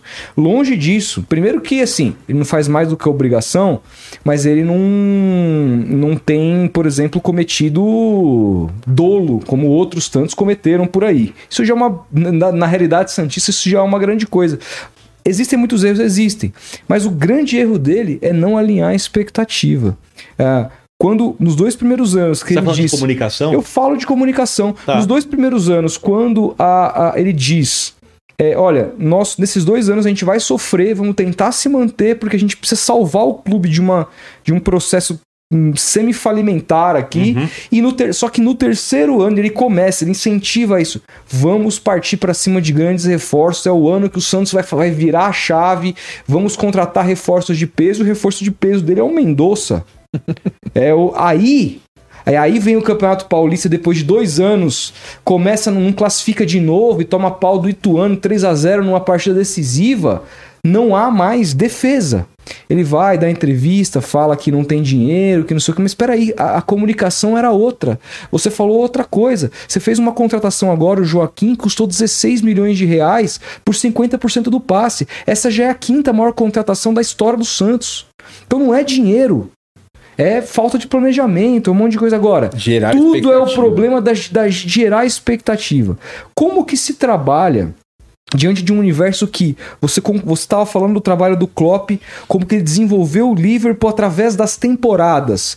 A gente óbvio, a gente viu o Bayern de Munique mandar o Nagelsmann embora agora, até por parece que umas questões extracampo, não sei se é o melhor exemplo, mas é, a gente está cansado de discutir que a, a melhor coisa diante de um cenário que você tem um profissional capaz é você dar tempo para ele se manter, mas para você dar tempo para ele se manter, ele precisa ter o apoio da torcida, ele precisa ter o apoio do, do, do clube, não é fácil. Você acha que a comunicação eh, entra, entra como aí para tentar justamente alinhar essas expectativas que acabam às vezes muitas vezes se quebrando e com- corrompendo um trabalho todo. Imagina que uma pessoa tem um problema de saúde. Hum, O... E o problema é que vai envolver a família. É, Por exemplo, eu tenho um, um amigo meu agora que tá com leucemia. Caramba. É, Grande chance de cura. Mas tá com leucemia. É, que- Como tem que ser feita a comunicação para essa. Um clu- clube com problemas financeiros, um estado, semi, um estado semi-falimentar, é um clube muito doente uhum, muito doente. Principalmente quando é um clube grande, né? É, você pode mentir para a família, enrolar, só que o cara vai fazer ali quimioterapia, vai fazer todo o tratamento que precisa, vai ter todo o sofrimento. sofrimento é, a chance de cura é muito maior. É, ou você pode e- e- ou você pode ir lá e falar para a família para ela ajudar. E tem um ditado que diz que quem ama cuida. No futebol, eu acho que ele também vale. Mas a comunicação precisa ser muito clara. Mas cada torcedor tem o direito de reagir como quer, porque o futebol é uma fábrica de emoções. Repito, não tem nada mais sagrado no futebol do que a emoção do torcedor. Você falava, por exemplo, ali do, da expectativa. Ah, tá em oitavo, termina em quarto. Né? Pô, sensacional. Tá em primeiro, termina em quarto. Desgraça.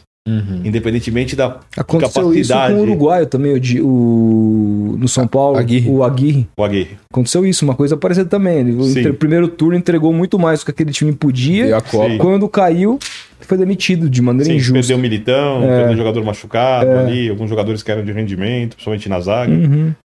e o time, o time, o time sucumbiu. É, eu acho que tem que falar a verdade pro torcedor. Só que eu tenho um- uma séria dúvida, dúvida mesmo, assim, não tô falando da boca para fora, assim, eu tenho uma dúvida. Será que o dirigente que é eleito num processo político de um clube em que esses votos não são dados por pessoas que realmente conhecem o futebol, não conhecem o jogo? Porque teoricamente o chefe tem que saber tudo aquilo que o seu funcionário faz. Um chefe que não conhece, por exemplo, o cara, tá- por exemplo, o cara trabalha, tem uma, sei lá, uma loja de cookies. Por exemplo, se o cara não souber como faz o cookie, aonde compra o cookie, quanto tem que pesar o cookie, quanto custa cada cookie, quanto tem que vender cada cookie, a chance da loja ter problemas é maior, né? No modelo associativo político dos clubes brasileiros, a chance de você ter um gestor é, que não entende aquilo que ele vai gerenciar é enorme. Porque a decisão foi uma decisão política, não foi uma decisão técnica, Uhum. a escolha. Então, no caso do Rueda, que eu não sei, mas só a impressão à distância, não conheço, parece um cara bem intencionado. Eu acho que se o Santos terminar a gestão dele com pouca dívida ou sem dívidas e sem ser rebaixado, isso é essencial. Porque rebaixamento, além de impactar na parte financeira, é Claro. uma coisa. Não é o fim do mundo, mas esportivamente, para um time do tamanho do E Santos, que nunca caiu. Que nunca foi rebaixado, É. É uma uma coisa mancha, muito né? séria. É. É uma coisa muito séria. Conheço então, bem. se você.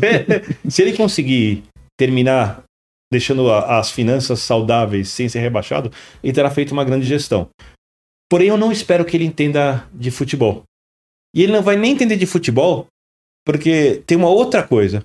Tem muitas pessoas, e eu não estou falando do Santos, que jogaram futebol e que estão muito apegadas. Você citava dos técnicos que o tempo, os termos que você usou, que foram engolidos pelo tempo Uhum. técnicos profundamente conhecedores de futebol.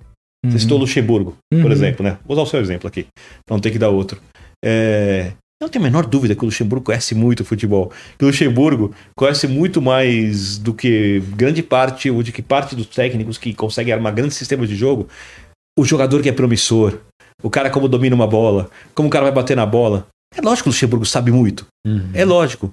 Ele não quis entender os métodos e essas outras coisas. Mas você pega para um cara, por exemplo, que, nem- que é um gestor, e que viu o Luxemburgo jogar espetacular nos anos 90 e etc, tal, cresceu vendo aquilo, tal. O cara pode achar que o Luxemburgo tem condições hoje de ser um diretor de futebol de alto nível. Aí eu pergunto, conhece o mercado? Conhece o mercado sul-americano, que é essencial, porque ele, você pode garimpar jogadores gastando menos do que custam aqui e que vão fazer funções no mesmo nível ou até melhor. Conhece o mercado sul-americano? Jogadores bem jovens, bem jovens, para você tentar evitar que esses jogadores é, Vão pra Europa. diretamente, quando você pode buscar. É, você precisa conhecer. Porque se é uma coisa que o Brasil tem hoje, é força econômica diante dos outros, equi- dos outros países. Mas aí uma dúvida minha. Quem precisa conhecer é o diretor de futebol ou um departamento no mundo ideal? e- Esse conhecimento seria de um departamento robusto de scout que o seu clube Não, teria. o departamento é essencial. Não existe seu departamento. Tá. Mas quem vai montar o departamento? O diretor. Então ele precisa conhecer. Claro. Então, mas ele vai montar, ele vai montar o departamento todo. A cada diretor vai ser um departamento diferente ou vai ser um departamento fixo que a- o diretor vai passar por lá e aquele departamento será pertencerá ao clube?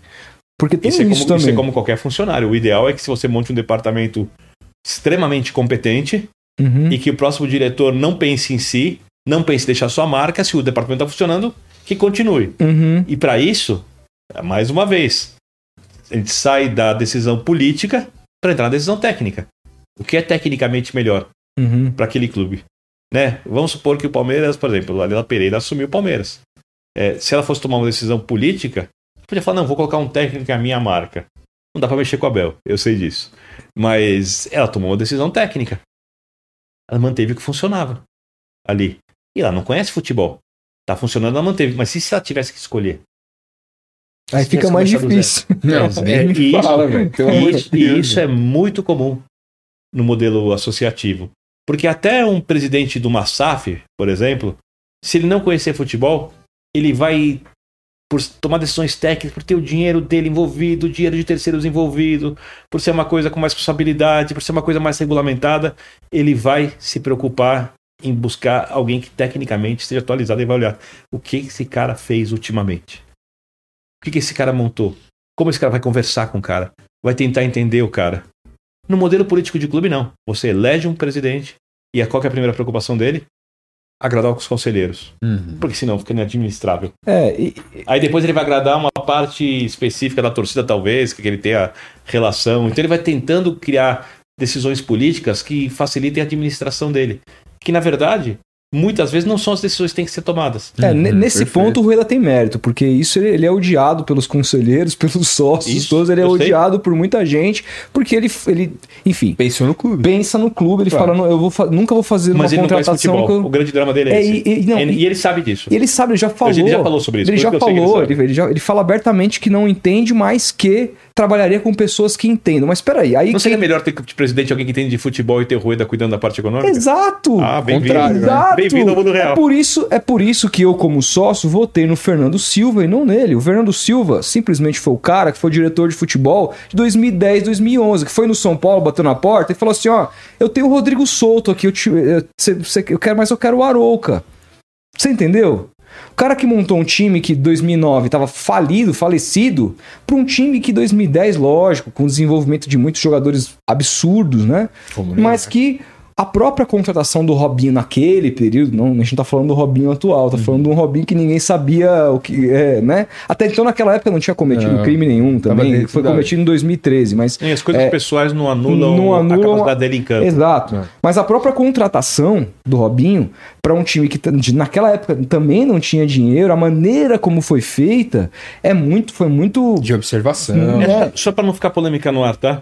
É, as coisas pessoais fazem com que ele não deva ser contratado por nenhum clube. claro. Mas elas não vão diminuir se ele jogava bem ou não. Isso Ah, não é, sim, exatamente, não entra, na- não entra no mérito técnico do cara. Agora sim, esse cara, por exemplo, tinha, sabe quem que é seu administrador financeiro do Santos, o, o Fernando Silva?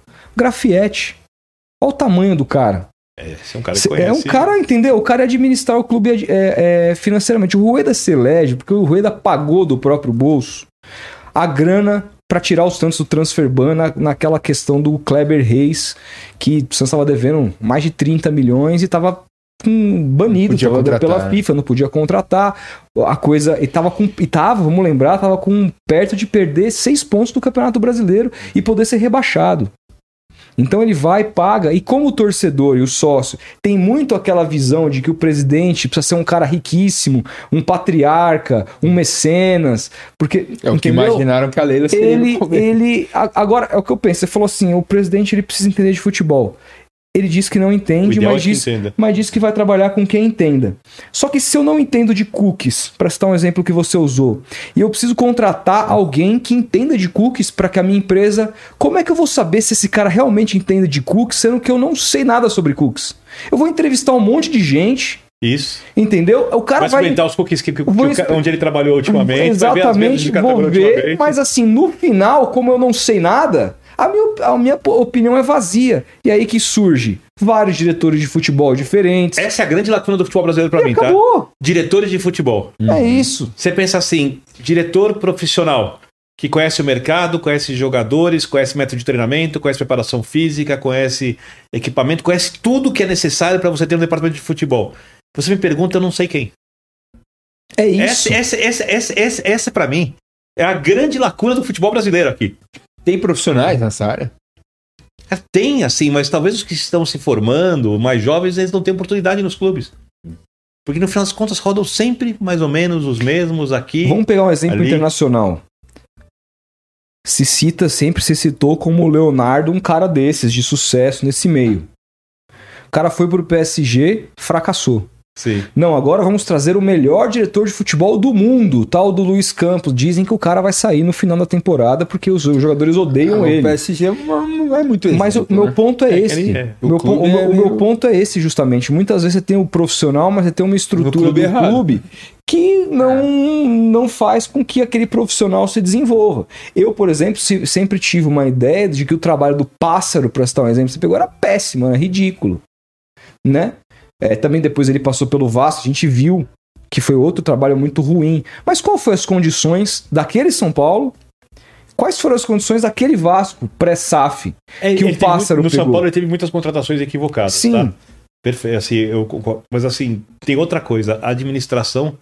de- O Alexandre Matos, por exemplo, certa vez me disse, quando elogiava que ele contratava, tal, eu nem concordava que ele contratava tão bem assim. Uhum, nem Também eu. acho. nem eu. Eu, a- a- é, eu acho que ele gastava muito para trazer vários jogadores nota 6,5, Uhum. um exemplo aqui.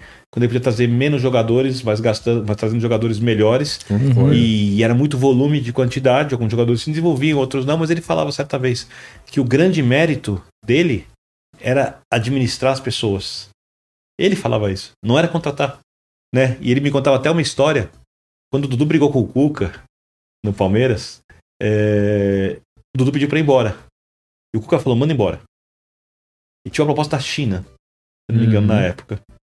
O Alexandre Matos falou, esperou esfriar um pouco, tal. É, conversou com o Dudu, conversou com o Cuca, tal. Colocou o Dudu em campo, de repente falou: dá a faixa de capitão pro Dudu. Dudu virou o jogador.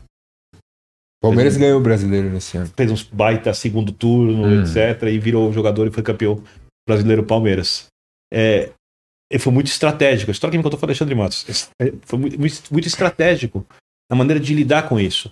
Porque o futebol é muito mais do que só contratar. Na contratação é essencial. Não adianta você me contratar que não vai funcionar. Não adianta você contratar um jogador ali que não tem capacidade, que não vai funcionar. Uhum. Mas a maneira como você gerencia o dia a dia, ainda mais no Brasil, porque esse é um outro fenômeno que também é da nossa cultura. O jogador sai daqui e ele se enquadra com mais facilidade Lá. e se adapta com mais facilidade aos métodos, ambientes, etc., fora do país. O que, é uma, o que é, inclusive, é uma evolução do nosso futebol, porque antigamente o cara inventava uma desculpa e voltava. né? Sim. Hoje em dia eles se adaptam facilmente e os jogadores jovens brasileiros, assim, é, é de se aplaudir como melhorou. Eu acho que o Vinícius Júnior é o grande exemplo, assim, né?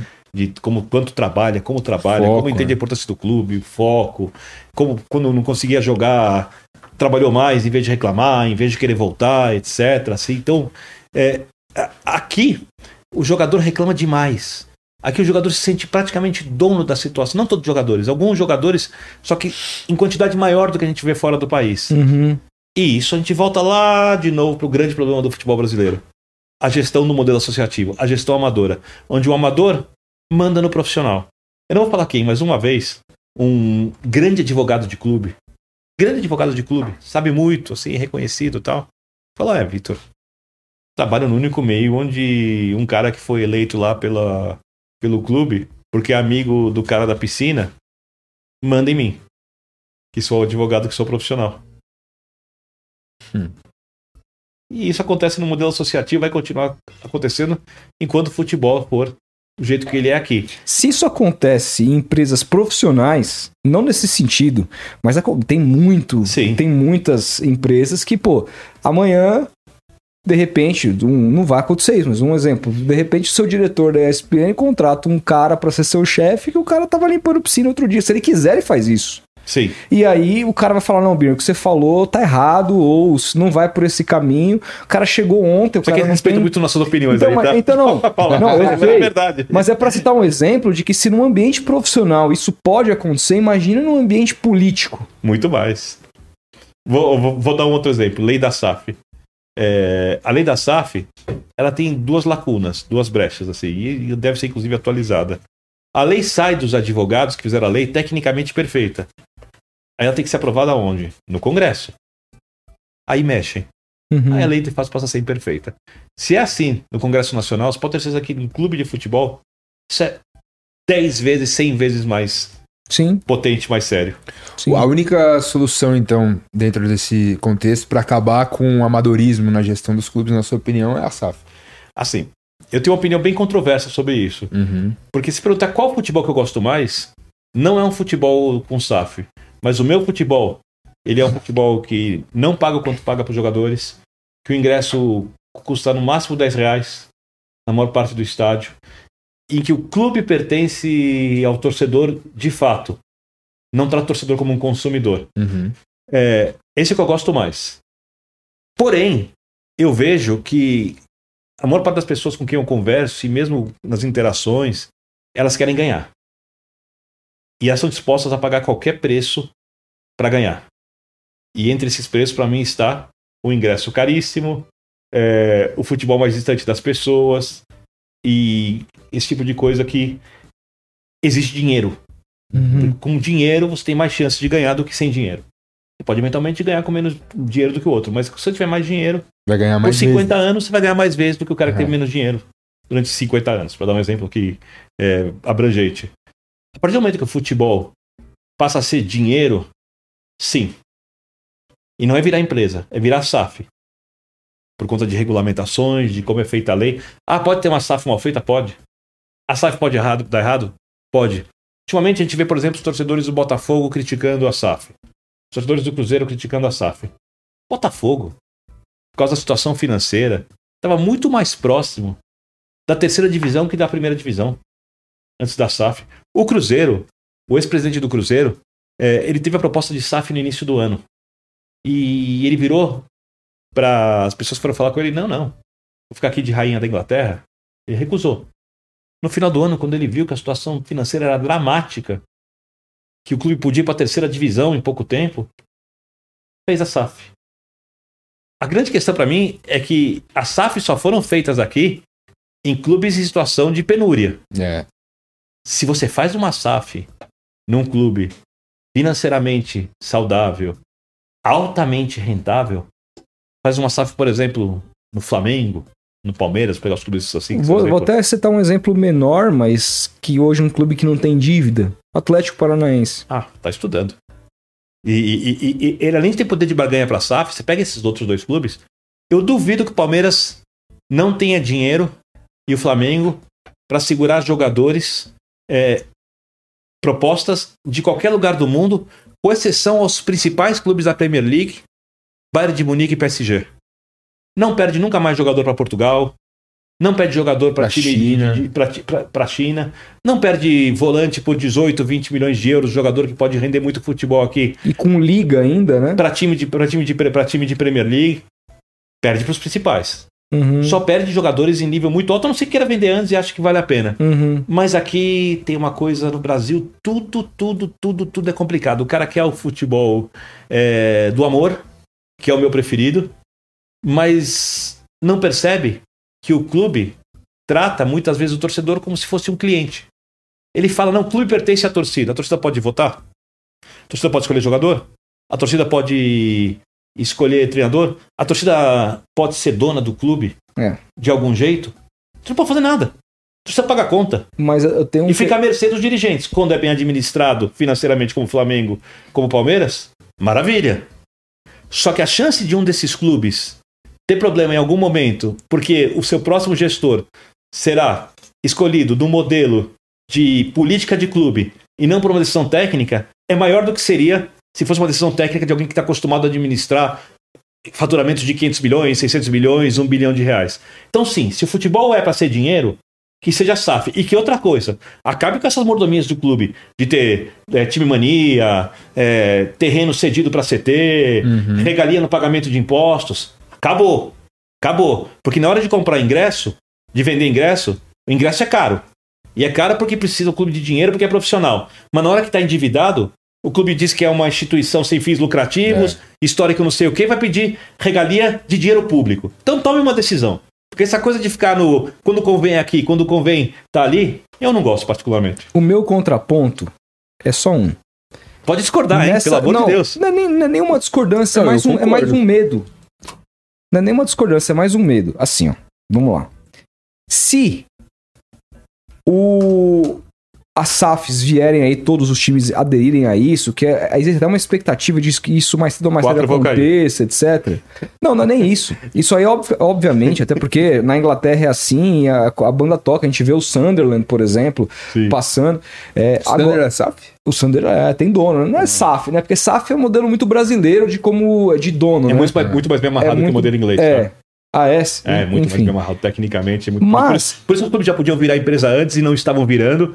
E quando passaram a ser SAF, os clubes passaram a ter interesse. Porque é Uhum. um modelo que estimula isso, que tem regras, que vai fazer com que os clubes participem do PIB do futebol brasileiro e que é controlado. Por exemplo, é muito mais difícil entrar alguém para esquentar dinheiro na SAF do que abrir uma empresa para esquentar dinheiro no clube e depois largar. Sim, Muito mais agora, difícil. agora, agora minha questão é, você falou assim, ah, o Flamengo e o Palmeiras se virarem SAF, daqui a pouco eles não vão precisar mais abrir mão ah, de jogadores para certos mercados só para os principais clubes do mundo. Eu Sim. realmente acho isso, porque eu acho que o Palmeiras e o Flamengo hoje, qualquer cara que viesse comprar o Palmeiras e o Flamengo, comprariam clubes vencedores e eles continuariam sendo isso, o objetivo continuar sendo esse. Mas nem todo time é o Palmeiras e o Flamengo. Eu, eu, como Exato. Santista, fico me pensando assim: ah, venderam o Santos. De repente, o, o dono da SAF, o objetivo dele não é ganhar ou não perder jogador para certos mercados. De re- de repente é justamente perder, é vender os meninos da vila que tem essa, esse chamariz e se tornar um time vendedor a qualquer momento. Porque, e quem vai poder e quem vai poder tirar o cara de lá se esse for Deixa o modelo de negócio? Basta ver o que aconteceu no Entendeu? Botafogo com o Jefinho, né? Entendeu? Exato. foi mal vendido? Basta... Não, era o melhor jogador do time, mas Ah, tá. do nada, pum, Então, vendido Você pode, você, pode, você pode botar no, no contrato, na regulamentação se, para ser vendido. Mas a pergunta para você é o seguinte: se o Santos estiver vencendo, o jogador vai valer mais ou menos. Não, isso aí não se discute. Se o Santos vencer, vai entrar dinheiro dos prêmios das arrecadações, vai ter Não- mais transmissão de televisão. não se O discute. patrocinador da camisa vale mais? Não Tudo se vai- Por que o discute. cara da SAF não quer vencer? Não, não, é óbvio que ele quer. Todo mundo vai querer vencer. O problema é você. é, o, o- a, instituição, A premissa. a instituição. A premissa. A instituição sem fins lucrativos, a parte da premissa que é o quê? Todo mundo também quer vender na instituição. Todo mundo quer uma. uma... Certeza? Patrocínio. Não, teoricamente. Não, mas, mas é teoricamente. Sonhador. Mas é teoricamente na SAF também. Tá. Porque a gente não sabe qual que é a premissa. Às vezes a premissa do cara é só, tipo, transformar aquilo numa, num, num, No balcão negócio. de negócios. Pode, inclusive, valorizar a SAF para revendê-la. Exato. Então, vender um pedaço? Pode, pode. Pode. Isso faz É, negócio. Meu tá medo é imaginando esse. algo mais semelhante ao que é o É Bragantino. porque só ganha um, cara. É. Isso. Só ganha um. Agora, Assim, eu vou ter- as pessoas cometem um sério equívoco, não você, Uhum. quando olham para SAF. SAF não é uma questão de esporte. SAF é uma questão de direito societário. Uhum. Se você vai contratar um advogado para lidar com questões de SAF, você não vai contratar um especialista em direito esportivo. Né? Você vai contratar um especialista em direito societário. O futebol é só o objeto Sim. do negócio. Essa é a realidade. Se você quer gerir. ge- Bom, vou dar um exemplo. Você quer investir num clube. Hum. Você escolhe investir num clube que tem um dono, que tem um plano de negócio, que não tá nem aí para a política do clube. Que se a torcida gritar e ele achar que a recuperação financeira vai demorar três anos, ele tem o plano para fazer isso, tudo bem amarradinho ali, é, que vai manter uma política de reconstrução do clube, né? De fomentar a finança e depois o futebol do clube? Ou você vai investir no clube de modelo associativo que muda a gestão amanhã, que troca o técnico, que o cara. Qual você investe? Não, no primeiro. Então o primeiro traz mais dinheiro. É essa questão. Se o futebol é dinheiro, o primeiro é, é o negócio melhor. É, é, eu tô sendo muito frio, tô sendo muito rude. Repito, não é o que eu mais gosto. Não é o que eu mais gosto, mas a partir do momento que o futebol é dinheiro, como tem sido, É, mas, mas o Bandeira fez isso sem ser SAF, por exemplo, não Flamengo, né? Flamengo. Demorou, é o Flamengo, né? É. E não Quantos foi do dia que pra colocou- noite. Aí, aí você tem falando de um time de 40 milhões de torcedores, mercado. Um... Mas é um cara que soube clube. observar, né? Sim. Por isso que leva esse Mas o. São, apanhou, Paulo, hein? o São Paulo, Sim. terceira maior torcida do Brasil, se quisesse flamengar, o Tirone veio aqui e falou: São Paulo tinha que flamengar nessa questão de fazer alguma coisa Tinha. muito parecida com. Não consegue também? Não precisa ser necessariamente o Flamengo. Consegue. Consegue. É, Mas consegue com uma SAF fazer tudo muito mais rápido. Só que dentro Uhum. de São Paulo há uma verdadeira. O que, que você pensa dessa gestão do Casares? Me conta. Eu. Eu preciso esperar a gestão acabar o primeiro mandato. Por enquanto, É porque ele avaliação- fala em SAF, né? é, é- é- Não vai fazer. É, contrataram um, um- um- Primeiro já teve oportunidade porque um dos autores da lei da SAF é muito São Paulino e adoraria fazer uma SAF para São Paulo. Provavelmente o escritório, inclusive, faria isso pro bono, sem cobrar absolutamente nada. É o maior especialista que tem em SAF do país e o São Paulo, pelo jeito, não quis ouvi-lo. Segunda questão, ou não concorda com o que ele disse. De qualquer jeito, não andou ali com ele. É, aí contrataram um, um escritório de advocacia para fazer um estudo. Quando chegou o estudo até agora, absolutamente nada, né? E o Zuzu de bastidores diz que os conselheiros reclamaram tal. Porque no São Paulo você tem que administrar o clube para os conselheiros. Nossa. São Paulo é assim, São Paulo você administra os clubes conselheiros, são os abnegados intangíveis, como já foi dito, e você tem que pensar nos conselheiros por causa do modelo de gestão para o clube ser administrável, né? Então eu acho que o São Paulo não vai fazer SAF, eu acho que a gestão do Casares é, eu sempre digo que se o São, mesmo que eu falei do Santos, se não for rebaixado e diminuir agressivamente o valor da dívida ao término da gestão, terás feito uma boa administração. Você acha isso possível com os últimos balanços? Então, eu não sou o primeiro balanço foi ruim, né? Depois o segundo parece que foi um pouco melhor. Isso. É, entraram alguns dinhe- entrou, entrou alguma verba ali Uhum. que não estava prevista, tipo 100 milhões do Anthony. Do Anthony, é. Então, quando eu olho a diminuição da dívida, eu sempre olho de 100 milhões. Uhum. Se você tiver um superávit de, sei lá, não sei quanto foi, não lembro, mas se for um superávit de 25 milhões. Você tá com E tem esse 100 do Anthony? de 75 Para mim, a- a- pra mim a- a- tecnicamente a Eu gestão foi Eu exatamente isso. concordo. Foi exatamente totalmente. isso, né? Porque isso É é uma- da gestão anterior. Uhum. que não foi uma boa gestão, tá? Pra deixar claro. Mas tem que ver o que é dessa gestão. O que ele herdou de problema, a gente tem que citar, porque ele escolheu ser presidente. Uhum. Ele escolheu ser presidente, né? E escolheu se reeleger presidente. Porque o São Paulo é um clube muito político. No São Paulo funciona assim. Se chegar no final do ano e o São Paulo for rebaixado no Campeonato Brasileiro, o Casares vai se reeleger com. Vou chutar aqui 60 a 65, 70% dos votos. Uhum. Se o São Paulo não for, vai se reeleger com 65, 70, 75, 80, 85% dos votos. Né? E a, Muita porra a nenhuma. reeleição não estava prevista, foi prevista, foi uma coisa feita no mandato dele. Então, é, se ele se candidatar à reeleição, é, e ele candidato é, e foi eleito presidente, candidato foi, e se elegeu presidente, foi uma escolha dele. Mas ele herdou problemas da gestão anterior, e da gestão antes da anterior, e da gestão antes antes da anterior, das, quais ele fez parte em outros cargos. Marketing, Também. né? Eu achava que o São Paulo podia ter diminuído essa dívida um pouco mais. E acho que o São Paulo fez contratações que não funcionaram até agora, muitas delas, né? Mas, repito, vamos esperar a gestão acabar. Acho inclusive que ano passado os resultados foram melhores do que o elenco mostrava ser ter capacidade. Passando por isso, quero saber o que você pensa também desse trabalho do Rogério. Vamos lá. É, Quando o Rogério trabalhou em 2017 no São Paulo, eu fui favorável à saída. Certo. Eu tive muito dúvida- dúvidas na contratação. Eu não gostei do trabalho do Rogério em 2017. E eu fui favorável à saída dele, à chegada do Dorival.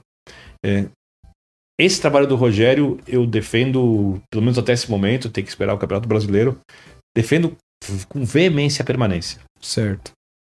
Porque ele tem um time de operários, os jogadores estão se matando em campo pelo clube, os jogadores jogam dentro das suas características. Alguns jogadores que taticamente estavam perdidos, ele começou a achar só, por exemplo, vou dar um exemplo, Galopo. Vou pegar um exemplo claro. Uhum. No passado ele colocava o Galopo do lado do Patrick. Ficava um espaço enorme ali, não acompanhava. Estava perdido em campo. Perdido taticamente. Aí o Rogério vai lá e para dar uma chance ao jogador, coloca o jogador como se fosse um, entre aspas, centroavante. Ele vê que o Galopo tem qualidade de finalização, qualidade no cabeceio. É, e ali ele tem menos funções defensivas, de recomposição, de fechamento de campo, de, de precisar compreender o jogo. É, o Galopo cresceu. É, a torcida pega no pé do David, por exemplo. Eu tenho visto isso. O David se mata em campo e está entregando tudo que o David pode. E o São Paulo, nesse momento, por conta de problemas de várias gestões, o São Paulo não tem dinheiro para investir num jogador de nível técnico melhor naquele setor. Nossa, então eu acho que o sistema de jogo está adequado ao a característica dos jogadores. O São Paulo termina eliminado com a Água Santa. Tem um com um tornelo, tornozelo quase fraturado, improvisado de centroavante para ter 10 jogadores em campo. Metade do time no departamento médico. A zaga reserva, sem lateral. No no final das contas, ambos os laterais. Não tinha o lateral esquerdo, que não tinha reserva. Não tinha o primeiro lateral. Não tinha o segundo lateral. Não tinha o terceiro lateral. Né? É, Com o Elton Rato, a, a jogada de bola parada cresceu muito. Muito. Só que tem um grande dilema no São Paulo. O São Paulo é um clube. Se você perguntar qual é o clube mais difícil para se trabalhar hoje, é o São Paulo. Dos grandes. Mais que o Santos. A pressão no São Paulo é muito maior que a pressão no Santos. O jejum de títulos do São Paulo, porque ah, o estadual. Legal, beleza, tal. É, aliás, uma uma das piores coisas dessa gestão foi tratar o estadual como o mundial Sim. né? O São Paulo. Quem, quem, quem, porque, porque quem foi o clube que fez o estadual diminuir de tamanho? Quem foi o maior. Todos, os clubes- isso foi acontecendo de maneira orgânica. Mas, Mas tem um clube que começa, contribuiu muito. começa no início dos anos 90 com o São, São Paulo Paulo, sendo bicampeão Na briga mundial. do Tele Santana, que é a lenda dentro de São Paulo, com o então falecido, já hoje presidente Eduardo José Fará, da Federação Paulista. O estadual era um campeonato enorme. São Paulo começa a jogar Libertadores. Libertadores não era tão grande. Transmitida pela OMTV, numa parceria com a TV Gazeta. Tá? A Libertadores 92 não foi, não foi transmitida em nenhuma TV grande, foi transmitida na TV, na TV Gazeta. Né? As pessoas talvez não lembrem disso. Com Galvão Bueno na Galvão época, Bueno, transmitindo aquilo. Uhum. E o próprio Tele, no começo, não fazia tanta questão assim da Libertadores.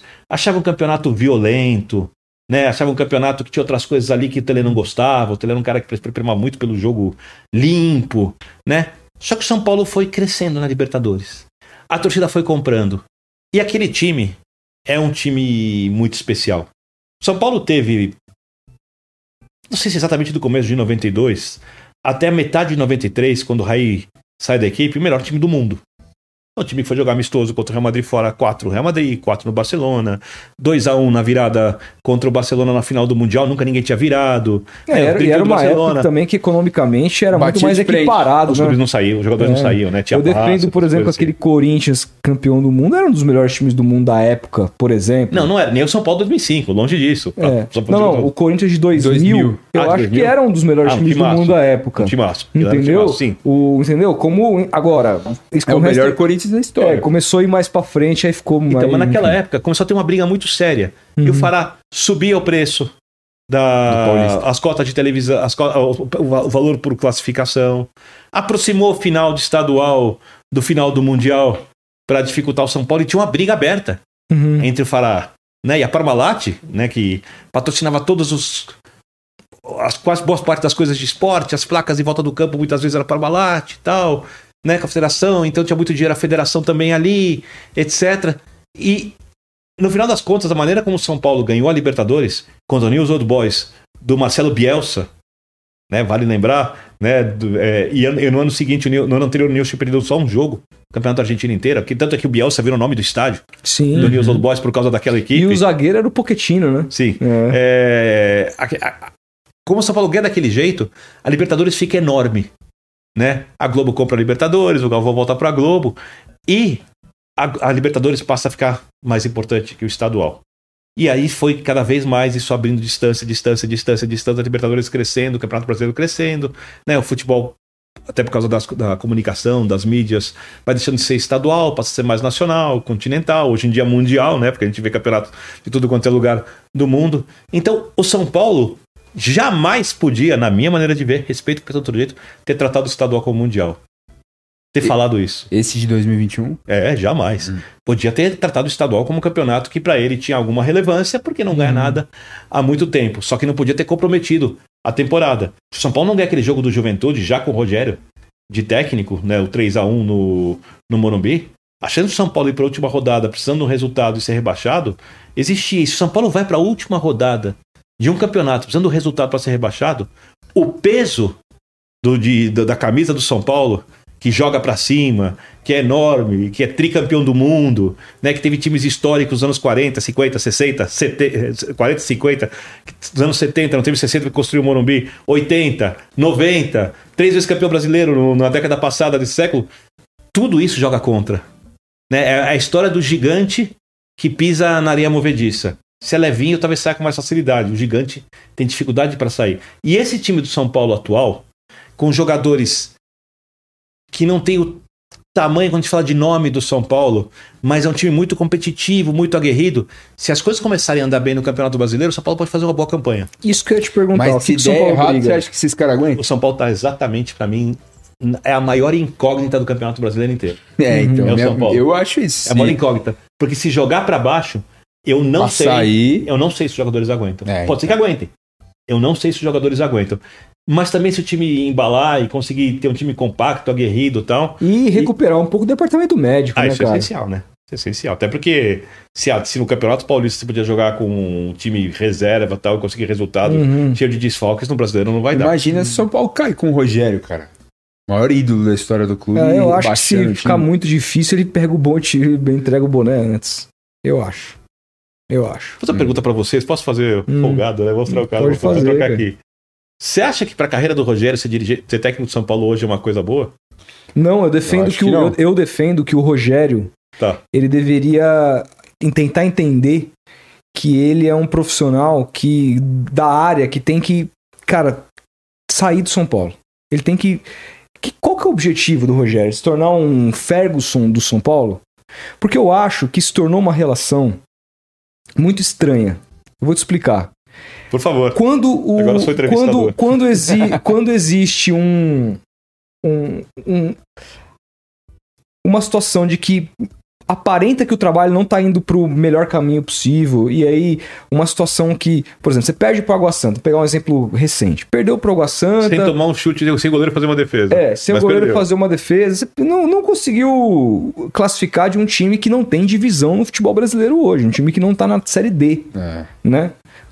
Perdeu.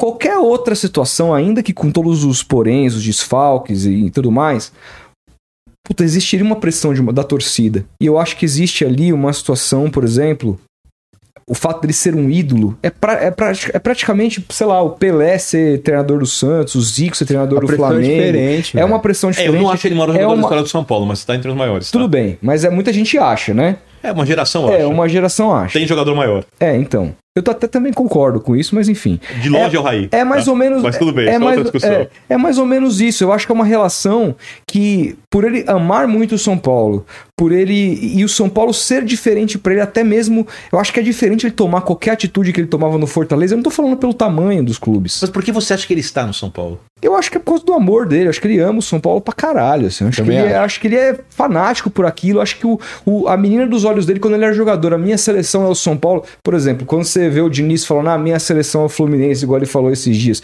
Você não lê da mesma maneira como você lia o Rogério falando isso, porque o Rogério ele falava isso no olhar.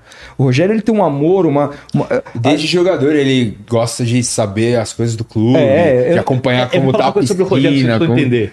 O Rogério talvez seja um dos caras mais competitivos que eu vi na minha vida. não, não tem a menor E eu, dúvida. às vezes, vou falar isso. O Plihal falou isso aqui. É- é- e, e eu não sei, eu- talvez, provavelmente ele vai acabar vendo isso, né?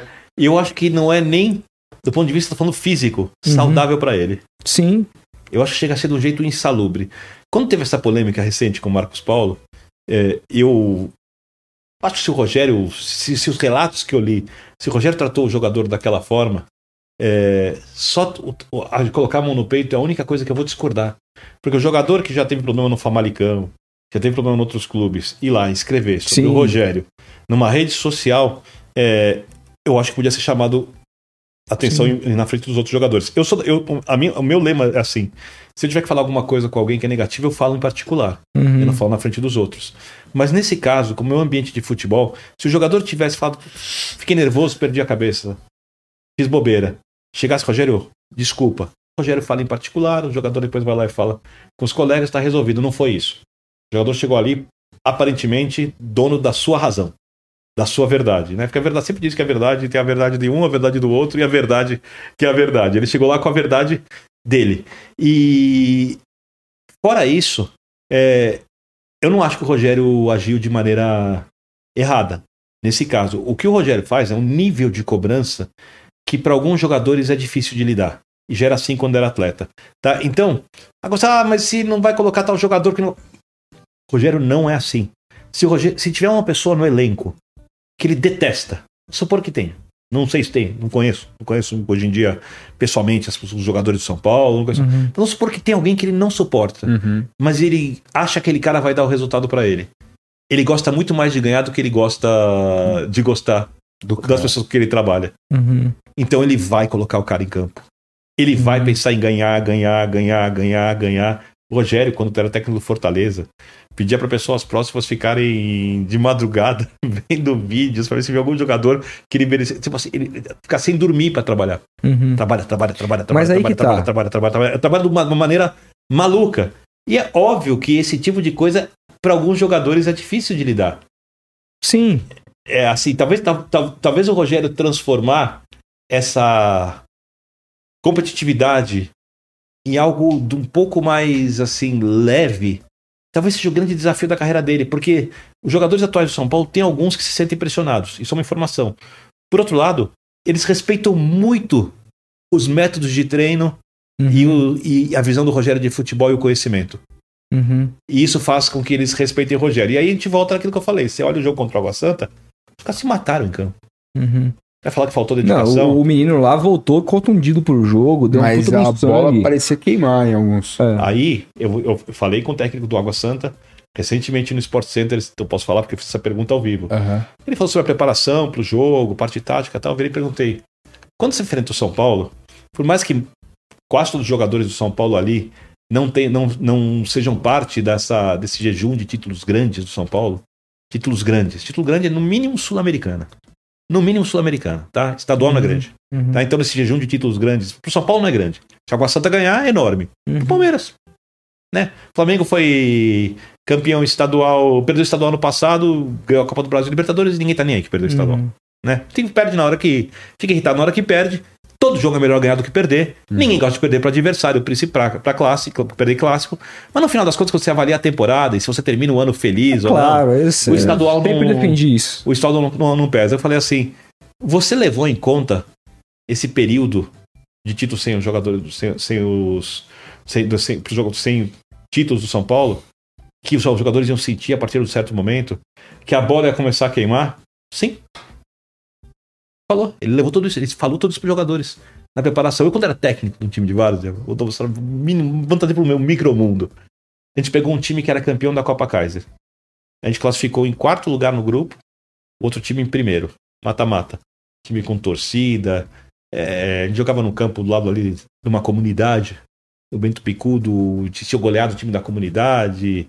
Tinha goleado outro time, chegou só com goleada. Foi pegar o meu time, armei um ferrolho. ferrolho.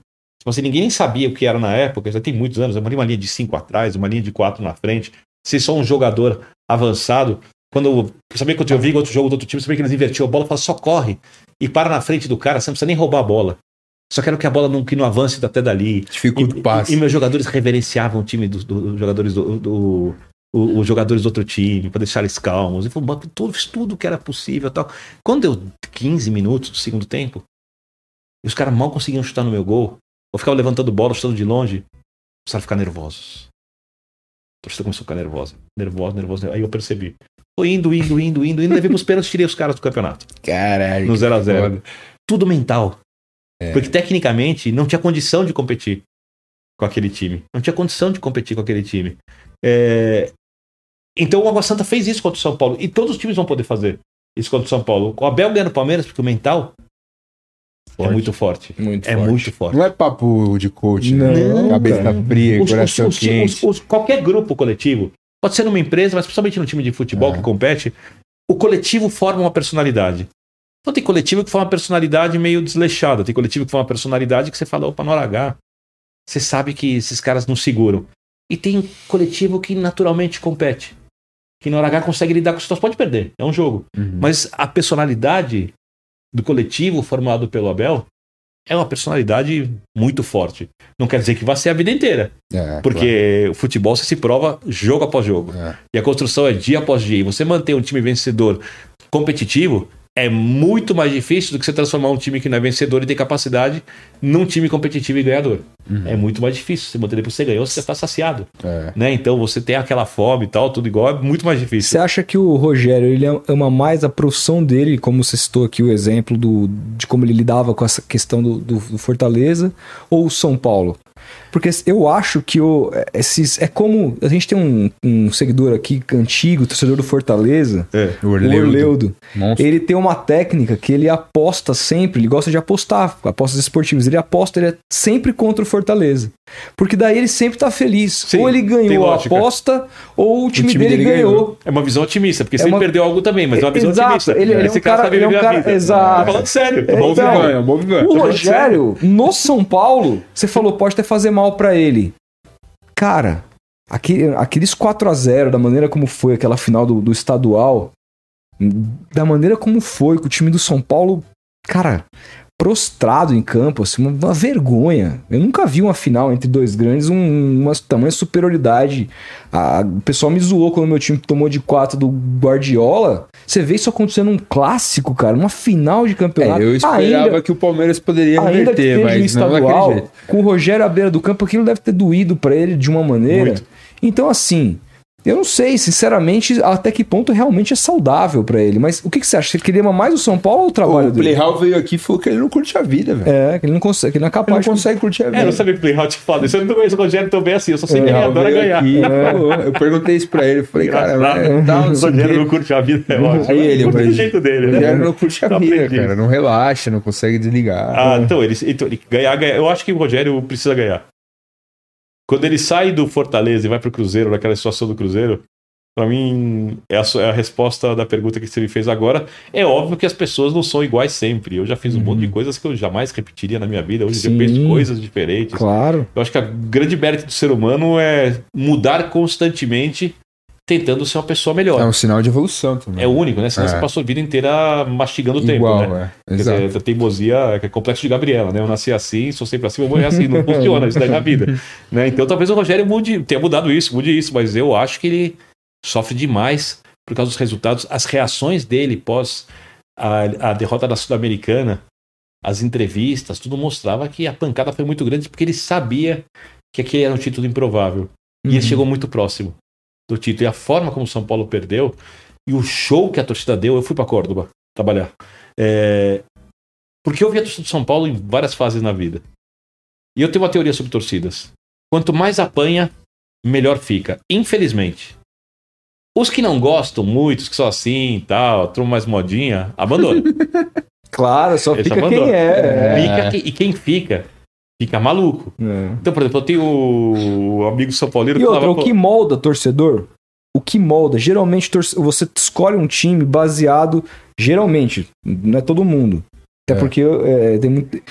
Enfim, você geralmente escolhe um time. Por que, que, por, que, que, por exemplo, com exceção do Corinthians, que a torcida aumentou no momento de fila, as torcidas, a do São Paulo se torna a terceira maior do Brasil? Eu não sei quando? se aumentou, se foi a população que aumentou muito, Pode o percentual ser. acompanhou. Pode é um ser. fenômeno não ter diminuído É um o percentual, é um- mas amor é um fenômeno. Sim. Porque você pega 84, tem uma matéria no lance que quando o Santos vai fazer a final contra o Flamengo do Brasileirão de 83, que é, falava, do, falava do tamanho da torcida do Santos naquele momento. Muita gente discutia até se não era a segunda torcida de São Paulo, 83. Aí, de dois, até 2002, que é quando encerra a fila, a, a torcida tinha diminuído muito. É, voltou novamente agora a crescer na época do Neymar. Há pesquisa sobre isso. A torcida do São Paulo se torna a torcida do São Paulo desse tamanho muito no fenômeno do início dos anos 90. Eu, por É exemplo. que já vinha dos 80, mas os 90. É, mas eu, por exemplo, na minha escola, e olha que a gente tá em São Paulo, nasci aqui, cresci aqui, a gente sabe o tamanho, o tanto de corintiano que tem aqui. Cara, a minha sala ali, do, nessa época ali que pegou esses títulos e tudo mais, a galera, a molecada, era, tinha 20 moleque, 16 era São Paulino. Por quê? Por causa desse. Porque existe um fenômeno que você passa a torcer para um time no momento da glória. Sim. Por mais que seu pai faça aquele trabalho mental, aquela coisa toda. Então, o cara, é, geralmente esse cara que cresceu apaixonado por ver aquele time, aquela coisa toda, não é o cara que quando o time tá na pindaíba, ele continua acompanhando o time. Mas o que fica, fica louco. O que fica, fica louco. Eu fui assim. É- é isso. Eu nasci em 91, a era Parmalat eu vi praticamente zero, vi em 99 ali bem pouco quando eu é comecei a entender. Sou. Ah, não sabia. Quando eu comecei a entender de futebol, 2002 cai. Aí depois dali draga. Aí ganha um paulista lá em 2008, depois cai de novo. Mano, eu sou o menino tô, da fila. eu tô no céu hoje, velho. Eu fui ver meu time ser campeão com 14 Que anos. bom. Eu vejo os caras criticando, eu vejo palmeirense de 17 anos, 18 anos criticando o Zé Rafael, o Por exemplo, a invasão, Rony, a, inv- a para, invasão corintiana Aham. no jogo contra o Fluminense, Sim. Aquilo é fruto de 21 anos sem, sem ganhar Sim, campeonato. Sim. Se tivesse ganho o campeonato 10 anos anteriores, ia ter muita gente ali, mano. Ia ter tanta gente. É. Olha o que a torcida do São Paulo tá fazendo agora. É. É, eu- então, eu que eu falar, eu vi a torcida do São Paulo. É, é, era uma torcida muito é, barulhenta em jogos decisivos, jogos grandes, mata-mata, clássico, tudo bem, normal. Mas não era constantemente assim. Pegar um jogo de estadual, esse número de pessoas que vai hoje, isso- isso não existe. E em Córdoba, o nível de loucura que eu vi dessa gente, eu vi cara que pegou dinheiro do casamento escondido da noiva pra ir ver o jogo. O cara pediu pra eu gravar um vídeo pedindo perdão pra noiva dele, que ele amava a noiva dele, etc, tal, e assim, eu vi cada nível de loucura pro cara, cara, cara que, que tem- chegou ali a partir de um certo momento não tinha mais e era carona na- dentro da Argentina pra conseguir chegar em Córdoba, porque esse cara só conseguia, tinha conseguido ir pra Buenos Aires e não tinha grana e chegava ali sem dinheiro pra comer e tal. E a quantidade de gente chegar num lugar difícil de chegar como aquele em cima da hora, cara, é impressionante. Uhum. Impressionante. Então, se o São Paulo conseguir se reerguer, eu acho que vai ter, vamos dizer, seus bons frutos dessa era muito ruim do clube, mas não pode demorar demais. Porque hoje em dia não dá mais pra você demorar Não 22 dá. anos pra ganhar campeonato. Exatamente. Vai cair o número de torcida, vai cair o faturamento, porque naquela época o futebol não era dinheiro como é hoje. Sim. O futebol era pertencimento. O Sim. Pelé podia andar na rua, o Zico podia andar na rua, qualquer jogador podia andar na rua. Hoje os grandes jogadores não podem mais andar na rua. É. Hoje o futebol tá um pouco desumanizado. O jogador é um personagem e, o, e as pessoas que o enxergam esquecem que o cara vai ao banheiro, que o cara sofre, que o cara tem insônia. É. Me surgiu uma pergunta que eu nem, nem tinha pensado, mas eu resolvi fazer baseado em tudo que você tá falando. Mas antes de falar com você que está assistindo aí, ó, se você quiser fazer uma pergunta pro Não tem ninguém Birner, assistindo, ninguém fazendo pergunta. bastante né? gente. Tem, tem, tem, bastante. Se quiser, já manda seu superchat no final. Terminando o aqui, a gente já Jason. vai fazer as perguntas de todo mundo. Já estamos. O, o pessoal da produção tá me mandando todos os prints aqui, então você fica sossegado que mesmo que suma ali do chat, tá aqui guardadinho. A gente vai fazer sua pergunta. Não esquece do like também. Uma pergunta que eu tenho pra te fazer é o seguinte: Você. Com essa questão de ter mudado muito o. Cara, o futebol brasileiro com essa questão do dinheiro, ele tá- tem cada vez é, transformado mais os títulos. Até vou te perguntar daqui a pouco quem que você acha os- são os favoritos ao título, mas Tá. muito mais previsíveis, Claro, né? claro. Ah, ao mesmo tempo que se tem uma lógica, sempre se defendeu os pontos corridos sob uma lógica de justiça. Não, o melhor Eu trabalho. muito por eles, o, melhor, tá? o melhor trabalho é defensor. premiado. Foi um defensor. Do mesmo jeito que se tem essa lógica, e, e essa, essa em pequena introdução responde um pouco do que eu te perguntar. Mas existe um outro aspecto, por exemplo, do americano, que fala: tá bom, é justiça, mas a gente não vai. Todos os nossos esportes aqui vão ter playoff, mata-mata, porque também é isso que o torcedor quer ver Tá. que é o pega pra capar, final, dia D. A possibilidade do menor, É, ganhar, do menos. Com essa questão toda, esse desequilíbrio todo, e, e a gente espera que a liga, com médio a longo prazo, equilibre minimamente, mas com esse desequilíbrio todo que tá acontecendo hoje, você ainda é um defensor ferrenho do pontos corridos? Só um esclarecimento antes. Onde está vendo liga ali, não acredita nisso, tá? Não, eu, eu, eu, eu Não tô falando nem que não vão ser constituídos os Aham. grupos. Por enquanto, não- até onde eu sei, e eu tenho algumas informações disso internas, Uhum. não tem nenhuma ideia de formação de liga. O que está se formando é um grupo, são grupos de. De negociação. Para vender direitos de, de, de- Como era no Clube dos 13, Uhum. É mas isso. mais amplos. Ninguém O- falou e sobre. o campeonato continua na mão da CBF. Regula... Ah, isso vai discutir depois. Não tem regulamentação de campeonato, se a liga vai vender todos os patrocínios É, de camisa, mano. se vai ser como vai ser, se vai ser Uhum. um, cada um tem o seu. Não Arbitragem. tem, não tem nada disso, isso é só um nome. Entendi. Então, vamos, vamos por partes. Vamos pôr Eu continuo, sendo, eu continuo sendo defensor dos pontos corridos. Por quê? Primeiro, é, os clubes precisam saber que eles têm atividade de X dia a dia Z. Antigamente, quando você chegava no mata-mata, o clube podia estar em outubro, Acabava. acabava. Aí outubro sem jogo, novembro sem jogo, dezembro sem jogo, nem mas tem que pagar salário, né? Os jogadores, eu estou cobrando aqui saúde financeira dos clubes para que eles possam ter alguma saúde financeira, eles precisam ter direito a ter alguma capacidade mínima de previsão orçamentária de planejamento realista. Os pontos corridos, per- por isso, viabilizam. Segundo, é, nós temos todos os outros campeonatos decididos em modelos de mata-mata. E eu sou contra mudar isso. Uhum. Eles têm que continuar sendo decididos no mata-mata, exatamente pelo que você disse. Porque, em primeiro, eles são mais imprevisíveis, em primeiro lugar. E segundo, tem o time que não tem força para ganhar campeonatos de pontos corridos, mas talvez tenha capacidade, por causa do seu técnico, de um jogador, ou de uma questão emocional, de lidar melhor com o mata-mata do que o outro que o clube que eventualmente tem muito mais consistência para ganhar os pontos corridos. Corinthians Esse clube também ser passado. valorizado. Oi? Corinthians ano passado, na Copa do Brasil, chegou na final, exemplo. poderia ter ganhado. por exemplo. Isso O Roger Guedes chutou uma bola na lua ali É. e foi pros Então- pênaltis. Então eu acho que você precisa ter os dois modelos Perfeito. no futebol. Se você falar, vamos transformar a Libertadores no campeonato de pontos corridos. Perfeito, mas aqui o brasileiro transforma tudo em mata-mata. Uhum. Você precisa ter os dois modelos. Uhum. Um porque premia trabalhos e permite planejamento tanto esportivo quanto financeiro. Você vai chegar, por exemplo, vou vender o patrocínio da camisa. Imagina, ah, só posso te garantir até outubro. Ah, novembro, dezembro, janeiro, minha marca não vai estar exposta. É. Então você perde muito dinheiro, sabe? Assim, número de jogos, você perde muita grana e você precisa dar no futebol do jeito que é hoje a capacidade de quem prevê orçamentos de ter mais condições de fazer isso de um jeito mais realista. Além de esportivamente ser o que premia o melhor trabalho. Hoje, ganhar o brasileiro é mais difícil que ganhar a Libertadores. É, Porém- eu vi você falando isso. Porém, vamos, então, me- me- eu tô, sem acesso à minha rede social, mas Uhum. me mandaram o print. É, e eu, Inter ontem saiu bastante. fui xingado muito por isso. É, Só pra explicar uma coisa. O meu raciocínio. Mas eu não discordo, não, tá? Eu também não. Tá, tá, mas vou só explicar o raciocínio, tá? Era isso, e aí eu emendei. Por isso, esse é o momento de os clubes que podem ganhar Libertadores investirem mais do que nunca na Libertadores, porque ela nunca foi tão fácil de ganhar para quem tem equipes fortes, e ela continua sendo de longe o maior campeonato de todos. Uhum. Ganhar Libertadores é maior do que ganhar o Campeonato Brasileiro. Claro. Porém, o brasileiro hoje é mais difícil É que mais a Libertadores. Ganhar a Premier League é mais difícil ganhar a Copa do Mundo. Os times da o Manchester City é melhor que qualquer seleção. Sem dúvida. Caraca, falei isso aqui semana passada. Mas é né? melhor. Melhor que qualquer seleção. Não, teve gente que achou o o cu. Barcelona de Guardiola era melhor que qualquer seleção ganhar a Copa do Mundo naquela Não. época.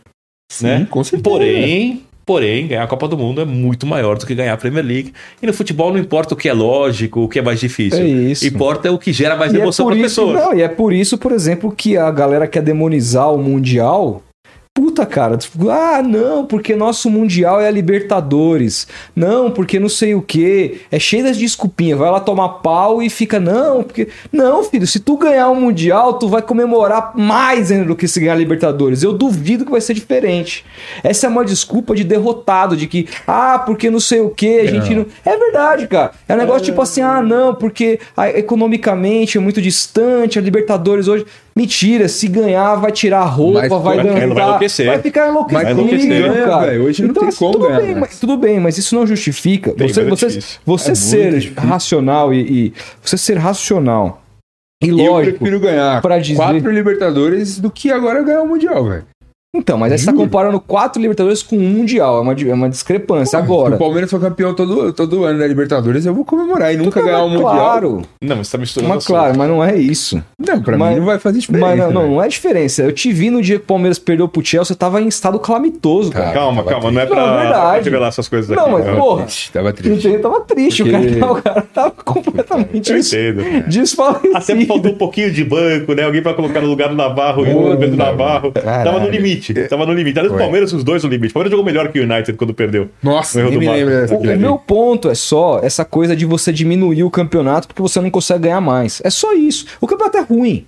A, a FIFA fez uma, E vai uma, ficar pior. uma salada. lá. Pre- você, tem, você tem tudo pra trabalhar com vários colegas meus jornalistas que racionalizam muito o futebol. É, Eu concordo com você, com tudo que você disse. é. Mas, como o futebol é acima de tudo emoção, as pessoas têm o direito de falar assim: não tô nem aí pro Mundial. E o pior, Obrigado. elas falam elas e mentem. acreditam. Se ganharem, vão reagir de outro jeito. Não, não Mas sei, importa que a pessoa acredita, não o que é nessa hora. Não é uma coisa palpável. Assim é a vida. velho. A vida Se é a gente a falar um pouco do, do, é eu dos casos que eu trabalhei, assim, essa é a vida. Mas eu não me baseei em fatos, não, cara. Porque em fatos, mesmo se você for parar pra pensar, eu iria pro outro lado. O Mundial é um campeonato que acontece em sedes bizarras, é um campeonato pra FIFA ganhar dinheiro, um campeonato de baixo nível técnico, equipes que nem na, muitas vezes mereciam estar lá. Os europeus Uma- Perfeito. cagando. Entendeu? Estão cagando, os europeus Depende chegam ali. europeu. Então, mas mesmo os que vão a mais a vera, você vê a comemoração dos europeus, são Ah, protocolares. por exemplo, espanhóis e italianos levam mais a sério, mas tratam de um jeito muito menor do que É. Muito- trata o campeonato nacional dele, muito menor. a Copa do País, É. a Champions se League. o Real. Madrid ganhar a Copa do Rei, comemora mais do, do que se ganhar, a, ganhar o Mundial. Pelo menos é o que a gente vê, assim, de como os caras, ah, aquela comemoraçãozinha de torneio de verão. Agora, o ponto não é esse. O ponto é Você acha que a gente diminuir. supervaloriza por quê, Bilha? Porque nós somos sul-americanos, temos nossos complexos, olhamos os europeus ainda inconscientemente Tem um como dominantes sim, e, e ganhar de quem teoricamente manda é sempre um prazer. Infelizmente, nós temos ainda esse complexo, isso vai acabar com o tempo. Hoje, futebolisticamente falando, eles realmente são muito melhores, mas antigamente também já tinha um pouco disso. Assim, e era como se é, o- a equipe brasileira chegasse na hora e falasse: Ó, você não me conhece? Tá aqui. É isso. Tá aqui. tá aqui, tá aqui. Agora você conhece, né? Então, assim, tem, a gente tem um pouco dessa coisa e eles, têm o, eles, eles são o oposto. Como Bob, generalizando, não vou tirar, é, que não é uma coisa muito inteligente, mas geralmente são eurocentristas, acham que as coisas deles são o centro do mundo, né? O jeito de jogar futebol deles é o melhor, a cultura deles é a melhor, tudo deles é o melhor. Tive recentemente, por exemplo, o jogador reclamando do jeito que os jogadores brasileiros dançavam. Não, Uma isso é coisa absurdo. cultural nossa, É. assim, sabe? Porque, ah, se dançar do jeito deles pode, mas do nosso não pode. Sem desrespeito. Né? Então, eles acham que aquilo é o centro do mundo ainda. E a gente entra em questões sociais de preconceito, porque depende do país. Você pega, por exemplo, você vai na França, as questões, por exemplo, de preconceito racial são muito mais discutidas e a questão, apesar de ainda existir racismo, está muito mais bem trabalhada, avançada do que está aqui. Uhum. Mas aqui, que, apesar de ainda ser muito racista, está muito mais bem discutida, ou pelo menos já está sendo discutida, muito mais do que na Itália. Hum. Muito mais do que na Espanha. A gente viu recentemente os casos do Vinícius Júnior. Sempre digo, é, houve, por exemplo, coisas racistas, de, de declaração de colega, é, jornalista da Espanha, o cara não sabe que está sendo racista. Uhum. E não sabe que está sendo racista. E não entende aquilo como racismo. Porque o assunto não foi discutido. E como acho que a gente está aqui numa fase muito de desconstrução de coisas ruins, se eu pegar coisas que eu vi, ou até alguma coisa que eu falei em algum momento da minha vida, muito atrás, eu jamais diria hoje. Porque eu percebo que. Não cabe mais. Não cabe, não era, era uma coisa errada. Né?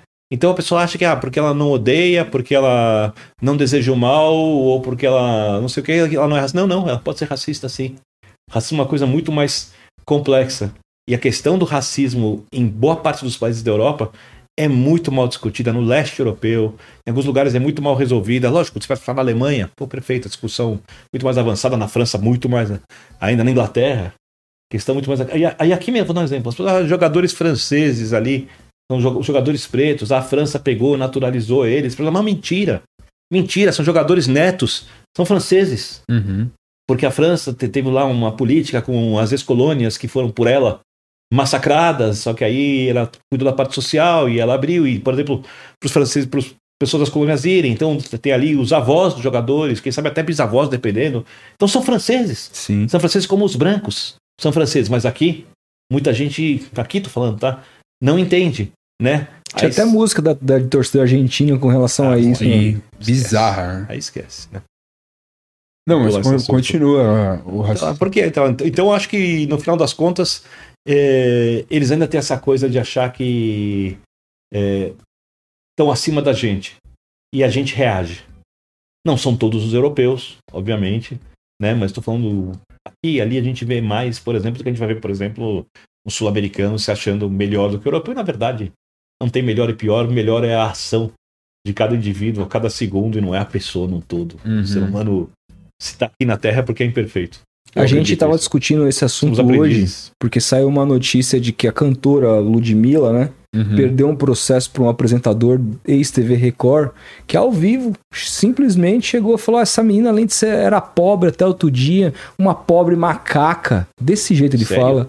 E o processo, isso aconteceu em 2017, o processo rolando até hoje, e ela perdeu, cara. O processo vai recorrer e Tá tudo mais. indignado. Mas aí, assim, obviamente. aí é a, é a falência da justiça, porque aconteceu um negócio desse, assim, o negócio, até a prova, tem o vídeo, cara, Uhum. sabe? É a falência moral do, do enfim, do E aí de judiciário. classe também, né? Porque Não, se você pelo amor de fosse- Deus. é, fosse pecado, né? Exato, cara. Não, a, a fala é abjeta, tanto que a própria Record, à época, Demitiu, cara. demitiu o cara, etc Tá. e tal, rolou um rebuliço, mas, Ainda bem que eu não leio muito essas coisas. assim. cara, que a pauta se resume a É, cultura, e- política e é, esporte. E, a- e o próprio futebol também, nessa questão que você falou da Espanha, não tem uma veemência pra combater né? o racismo. A própria Itália, a. Champions, enfim.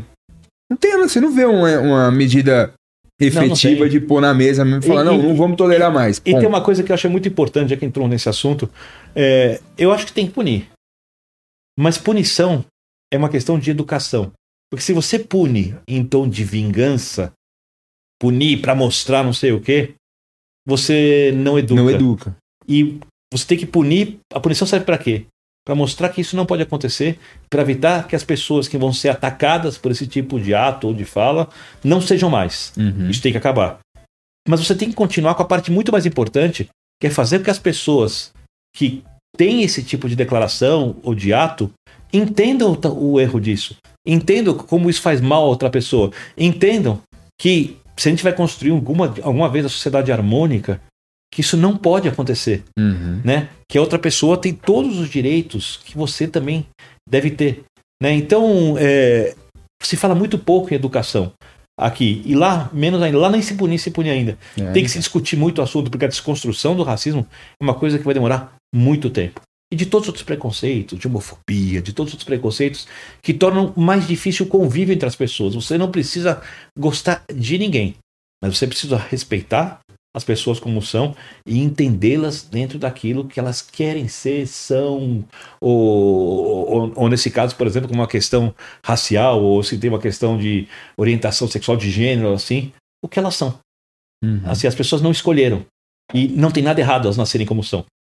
Perfeito. Não tem nada errado. E ainda que tivessem escolhido, não interfere no Não dia a dia de ninguém. ninguém, cara. Cada ninguém. um faz o que quiser, cara. É, o Pedrinho rec- recentemente viralizou como opinião no programa do, Seleção. do Seleção, falando que, na opinião dele, o Adriano é, é, é mais jogador que o Haaland.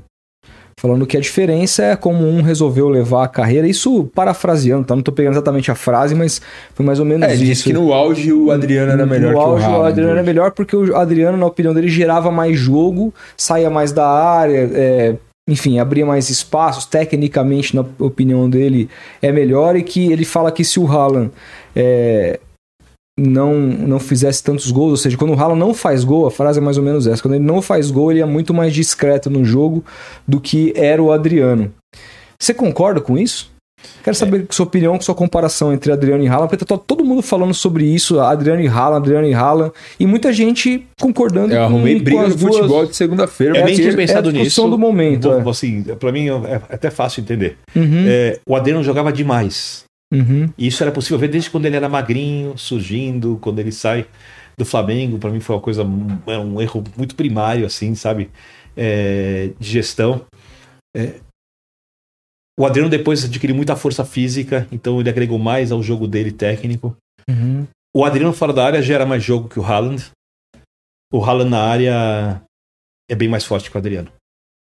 Foi. O Adriano era muito bom na área. Mas o Haaland dentro da área, por uma questão física, atlética, gera muito mais jogo. Tecnicamente também é muito bom. Gera mais jogo do que o Haaland, do que o Adriano gerava. Gera mais gols do que o Adriano gerava. É, o Haaland é mais jogador que o Adriano foi.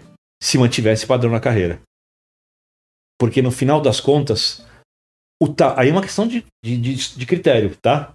Fora, de, fora, do, fora do, da área, sim, o Adriano gerava mais jogo que o Haaland. Eu até acho que o Adriano, no trato da bola, em todos os fundamentos do futebol, é... não estou falando nas finalizações, tinha um pouco mais de recurso, sim, que o Haaland.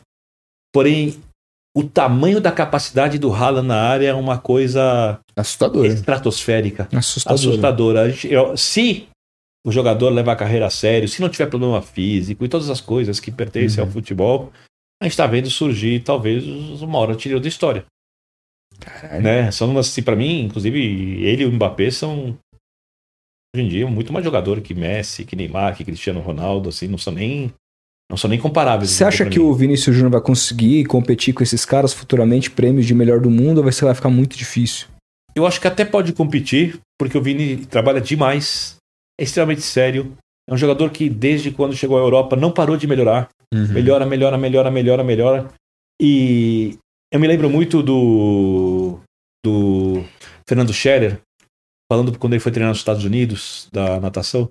Falaram, no Brasil tinha as piscinas também, o treinador você pode trazer para cá, mas eu não tinha os competidores do nível que eu tinha nos Estados Unidos, porque o competidor tira do atleta. É como se você fosse no salto com varas, vai subindo. Faz, sobe o sarrafo, sobe o sarrafo, até onde o cara vai pular. Nem o cara sabe. Ele vai treinando, melhorando, treinando, melhorando, treinando, melhorando, treinando, melhorando, treinando. Uma hora não vai mais, mas chegou no ápice, né? A gente só vai saber do Vini com o tempo. Qual é o sarrafo dele. Em princípio, ele tá atrás, mas não dá pra descartar. Eu acho que o melhor jogador do mundo vai ser o Mbappé. Mais que o Haaland. Ah, pra mim, mais. Futebol jogador todo. O, o que esse cara fez? É que a França perdeu a final do Mundial. O que esse cara fez na final do Mundial? O Martins não pega aquela bola, ele é o melhor do mundo. O gol que ele fez naquele momento com a França morta. Naquele momento, é. Aquele, para mim, aquele é o segundo gol mais bonito de todas as, de todas as finais de Copa. Só perde pro gol do Pelé. O chapéu na área. Em 58, o primeiro título do Brasil. Nunca tinha visto aquilo em final de Copa. Esse cara é um gigante, esse cara é um monstro. Esse cara é um monstro. Esse cara joga demais. Joga demais. Então, tem todas as coisas do futebol. Hoje em dia ele precisa ser atleta, ele precisa estar extremamente concentrado. Depende do time que ele vai jogar. Mas pra mim, o Mbappé é o melhor jogador do mundo. Sou fã. É, e essa comparação com o Haaland do Pedrinho aí também. O Haaland, qual é o auge dele? A gente não sabe ainda. Também não sabe. É. 22 anos ele já tem 22 mais anos. gols que o Adriano na carreira toda, velho. Isso.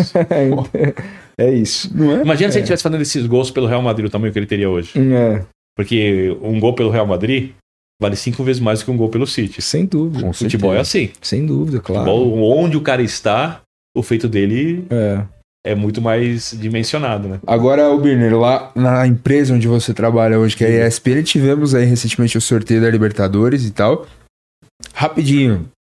Favoritos pra ganhar essa Libertadores? Ah, não tem segredo. São os brasileiros mesmo? não Palmeiras, tem, Flamengo. você que é uma um, um fã assíduo de futebol portenho e argentino, enfim. Não Tenho tem, visto menos, tá? Mas assisto um pouco ainda. Não dá tempo. não quanto eu tem, não tem ninguém na Argentina, Não, não tem. Uruguai. O River hoje é o melhor time. Né? Se não me engano, tem seis vitórias e, dois, e duas derrotas no campeonato, mas ainda é um time é, um pouco abaixo dos brasileiros, mais competitivo. Vi outro dia jogando, gostei. Só o River, É. O único o único. colombiano, equatoriano, ninguém. Não, pra mim o melhor colombiano era o Milionários, que já caiu pro Atlético. pra mim era o melhor colombiano dos que eu vi, né? O pouco que eu vi nesse Hum. começo de temporada. Não vi tanto assim pra ter uma opinião tão certa. Os equatorianos brigam. Então vale. É aquela coisa bem trabalhada, sem pressão. Quando eu fui fazer o, a final em, em Córdoba, a gente, uma hora a gente tava fazendo um- uma gravação e tinha o estádio atrás, o Mário Kempis, e a gente tava em cima de um pontilhão, né? E aí a câmera virada tal, e a gente fazendo várias entradas tal, e as pessoas passavam algumas pessoas que estavam indo pro estádio, a gente. Isso dias antes do jogo. Entre... Parava para conversar, a gente viu um cara chegando, era um jornalista equatoriano. O cara vira e fala assim: Ah, eu acho que o Delvade vai ganhar. Por quê? Ah, porque ele é um time que joga sempre sem torcida e gosta mais de jogar com a torcida contra. Uhum. É um time que não tem pressão. Ele adora pegar essas equipes de muita camisa, Uhum. que não estão tão bem preparadas assim. É, De repente ele faz um gol, faz o segundo e acabou o jogo. Cara falou pra gente Uhum. Antes do feito. jogo, o jornalista equatoriano. Então o Delvade é sair, mas assim, Delvade é favorito pra ganhar Libertadores? De jeito nenhum. Tá no grupo do Corinthians, né? É, é, é do grupo do Corinthians? É, É. tá no grupo do Corinthians, é, do grupo do grupos de cabeça. Mas resumindo, eu acho que os grandes favoritos nesse momento, o Palmeiras, que precisa melhorar, Sim, precisa. tá com alguns problemas ali defensivos e tal, e o próprio Abel sabe, precisa contratar um outro jogador, Volante. melhorar. né? O Flamengo, que individualmente é sobrando a melhor equipe, e eu vou colocar o Atlético nesse pacote. Porque, é, não sei se todas as pessoas sabem, eu gosto muito do Rosário Central. Eu vejo jogos do Eduardo Central. Inclusive, É, você falou que estava no estádio Mário Kempis. Acho muito louco isso, como na Argentina, os nomes dos estádios muitas vezes são de nomes de De caras que jogaram. Chega aqui no São Paulo, é Cícero Pompeu de Toledo. Quem, quem é, sabe quem é Cícero é. Pompeu de Toledo? Ninguém Mário- sabe quem é, O cara. Mário Kempis é, inclusive. Urbano Caldeira. Quem foi Urbano Caldeira, O cara? Mário Kempis, inclusive, jogou no Rosário Central. É, jogou. É, E o Kudê. O Cudê é um produto do Central. Produto do Central. É, Aquele time dele é histórico, pô. O, o Que tinha o Marco Ruben, que tinha. O Celso. Que tinha o Celso, que tinha o. Depois o Palmeiras na roda no Que o Allianz. Depois foi pro Larrondo, Benfica. Larrondo, Pinola. Pinola. É, antes, trouxe de antes volta do. Flamengo, juro. Sim, foi o primeiro trabalho dele. Ele ficou alguns anos estudando para ser técnico. Caiu no último minuto pro campeão. Último, último minuto, lembra? Pro Atlético Atlético- Nacional. Não vou comentar esse título Atlético Nacional porque. Porque não, é. Mexe Não, é no muito coração. Não, não, Aquele- não, não, aquela não, semifinal contra o São Paulo. Assista, assista os jogos contra o Huracan na oitava de final. É, assista os jogos contra o Central. Busque as imagens depois da confusão no tempo que a Comebol, naquela época, outra gestão, jogava um pedacinho de papel na grama, suspendia, não sei o quê.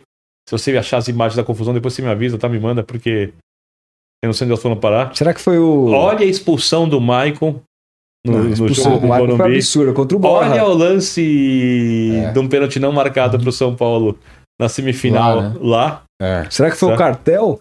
Não, se for sei, que ele teve, sei, que teve, sei que teve muita sorte com a arbitragem, né? Primo de Pablo. Escobar. tá nesse, nesse caso. O Pablo era, era nacional, não é? Era. É, Tem um quadro que falou que ele era independente. Não, acho que era Mas nacional. era é. Atlético Nacional, Nacional, né? Outro caralho. Então. Vai ficar nisso, então. Tudo bem. Pulamos coisas do futebol, mas eu não consigo ver nenhum outro time. Eu gosto do Atlético muito, porque eu gosto do Cudê. Acho que quando a Ana voltar, o time é muito forte. Acho a dupla de ataque extremamente forte. Os times do Cudê costumam ser competitivos pra caramba. O Zarate é um jogador que tende a crescer. Eu vejo o Atlético. Acho que pode desmoronar isso, mas eu vejo o Atlético nesse momento numa perspectiva muito positiva Uhum. na Libertadores. E não descarto outras equipes brasileiras, não descarto o Fluminense, apesar de não ser um dos favoritos. Favoritos mim são esses três que eu citei, mas um time com chance. E não descarto o Corinthians também, porque se encaixar, tem muitos jogadores ali rodados, experientes. Renato Augusto conseguiu jogar os jogos da Libertadores, foram bem administrados. O meu jogador mais inteligente do futebol brasileiro, né? O Inter tá mal, mas No Brasileirão, Vai esse mesmo universo, você coloca mais alguém, tipo um Grêmio da vida. no, no Brasileirão, é, se acertar o Flamengo, tem mais chance, porque no Brasileirão pesa muito o elenco. Você acha que o elenco do Flamengo é superior? É. Nossa senhora. Quantidade de jogadores que. É porque agora parece que não é tão superior porque o time Uhum. não consegue jogar. Uhum. Mas a quantidade de jogadores que conseguem resolver jogos ali e a capacidade Não, de não, girar mas eu falo em elenco, considera... É, não, essa, essa parte do banco, assim, tudo bem que eles foram muito bem, o banco foi muito bem no Campeonato Carioca, até, né? Não é muito bem, não, né? Muito bem no Flamengo não tá desde o começo É, do ano, né? É, vai falar isso pro Flamenguista. Não Cara, tá não, muito aqui bem, quando tava assim. jogando o banco, ele tava ganhando, né? É, ganhou o Vasco agora, né? Pô, por exemplo, o Flamengo pode ter Everton Cebolinha e Everton Ribeiro no banco. É. Pode ter o Gerson no banco. É. Se quiser jogar com só um jogador Vidal. o Vidal, pode jogar ou com o Pedro ou com o Gabigol. É. E aí você vai contando vários campeonatos acumulados na temporada. É. pontos corridos dá pra gerenciar melhor. Mas tem que acertar coletivamente. Do jeito que tá, não funciona. Ano passado, por exemplo, o Palmeiras foi um baita feito, porque o Abel percebeu em certo momento que o Flamengo não tinha se acertado, foi abrindo vantagem e falou: opa, é, É. aqui. Pra mim, o campeonato mais difícil que o Palmeiras ganhou na gera- na- com o Abel foi o brasileiro no ano passado. E que Nenhum não, dos outros era improvável. Esse era improvável no e não pareceu difícil. Não pareceu no Numa, final. né? numa. Não, num decorrer ali da temporada, você via jogo após jogo que, mano, não vai Dá. perder. Dá pra ganhar. É, vai, vai ser É campeão com alguma É isso. folga. Assim foi, né? E, e favoritos a queda nesse campeonato, Ah, isso é que muito esse campeonato que é. Depois Santos e São Paulo. Favoritos eu não sei. Favorito é jogo duro. O Santos tem mais chance de cair que o São Paulo em tese. O Santos vira e mexe, acontece alguma coisa ali que se recupera, ou aparece o jogador, ou o time cresce. É, Mas a situação é bem complicada. muito. Tem que ver quem vai ser contratado. Porque tem uma coisa que tem o efeito SAF que as pessoas não estão considerando. É isso. Vai chegar no meio do ano, Hum. na janela, Quem tiver mal vai contratar. vai contratar. A SAF tem dinheiro para botar. É isso. Porque a SAF está num período ainda de investimento. Porque Hum. a empresa ela investe quanto ela acha que ela deve para recuperar lá na frente. Né? Os outros clubes talvez não tenham dinheiro. Cuiabá, obviamente, esses clubes é, com Que é menos uma, é uma. SAF também, né? Parece, mas É. não é uma SAF. Não é uma SAF, mas de É. qualquer jeito Tem dívida e tal. tem É. menos capacidade de investimento, eles podem Uhum. cair. Dos gigantes, talvez o Santos seja o que tem mais chance de Você acha cair. que mais que o Cruzeiro? Acho que sim. Olha só. Olha o medo. Sim, sim. O meu primo é Santos defende que, que o Santos vai ser o último do campeonato. Ele fala, ele fala Mas que. isso aí tá falando é mística, é, Ele, é, é, é ele- zica ele- reversa. fala que é, o primeiro lógico. turno já caiu, não tem mais segundo turno. O Santos vai terminar o campeonato com o Celso Roth, assim, de terra, pelo amor O Santos é muito maior do que muitas pessoas avaliam, o que não significa que ele possa cair. Claro, todo mundo pode. E é, essa expectativa dos trabalhos aí, principalmente do, do Vitor Pereira e do Lázaro no, no Corinthians, para citar um universo que parece que as duas grandes torcidas não estão muito satisfeitas com seus Dúvidas muito profissionais. né? diferentes, né? Porque É. o Lázaro. Porque Lázaro eu vou, eu vou distribuir muito para os jogadores. Porque a partir do momento que alguns jogadores terminam a temporada e vão para as férias, já começa a pingar a notícia, ah, porque depois que o Vitor Pereira vai pro Flamengo, ah, porque ele era difícil de lidar, ah, porque não sei o quê, ah, porque o ambiente ficou mais leve, aí começam as declarações de fato abertas. É, eu acho que o jogador ele se obriga a oferecer para a torcida, Uhum, o clube é da torcida, o clube tem que ser o resultado, ele joga pela torcida. uhum. Joga por si, por salário, não sei o que, mas ele joga para dar resultados, porque se não tiver. Sem brinco, se tiver em campo Puskas, Cruyff, Di Stefano, Pelé, é, Maradona, todos vivos, e ninguém quiser assistir, aquilo só vale a diversão deles. O futebol é gigante porque ele está gerando é, emoção em milhões de pessoas. Tem salário grande? Tem- Porque tem torcida. Tem patrocínio da camisa? Porque tem torcida. Da renda? Porque tem torcida. Então, a partir do momento que o jogador reclama do técnico abertamente daquele jeito, ele se obriga a ter resultados melhores do que tinha com aquele técnico. Uhum, Concordo. Para mim, ele jogou para si, chamou para si. Os jogadores do Corinthians fizeram isso, chamaram para si um peso de oferecerem para o clube resultados e futebol melhor do que a gente viu ano passado. Ou seja, uma colocação melhor no brasileiro e pelo menos um título. Ou na Copa do Brasil, ou na Libertadores. E não é fácil. Mas será que vai ter fôlego? Não, Não é um sei. time meio envelhecido? Não sei, não sei. Não é fácil. É, tô falando isso porque eles jogaram essa responsabilidade. E o Fernando Lázaro, que conhece muito bem o clube, conhece os jogadores, que é muito querido ali, precisa achar um jeito de lidar com isso. Até porque em alguns momentos ele vai ser obrigado a tirar jogadores de jogos importantes. É. E aí começa a questão da gestão das pessoas, não é só da parte tática. Eu acho que coletivamente, o Corinthians com o Watson na temporada era um time com encaixes, porque o Watson meio que é, ajudava à frente, ajudava na recomposição e se tornou um jogador muito importante.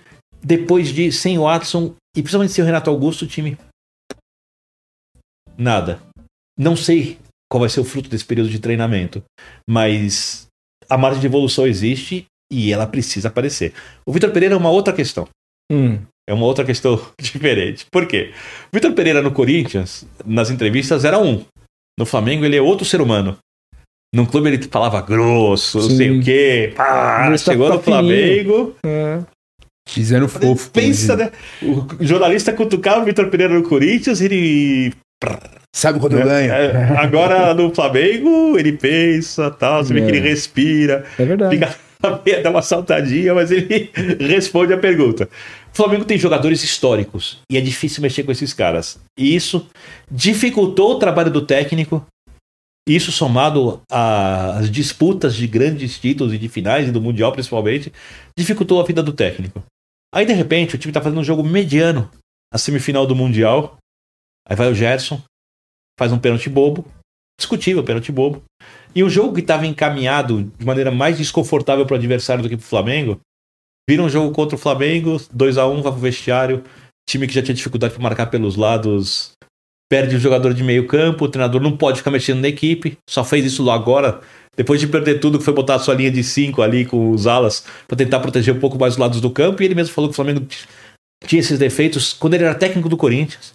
E ele não mexeu nisso nos jogos grandes, na maioria deles, como na semifinal do Mundial, quando era técnico do Flamengo, porque ele, como ele mesmo disse, não podia chegar e reformar a casa inteira. Então, essa construção, reconstrução do Flamengo, ela é muito complexa.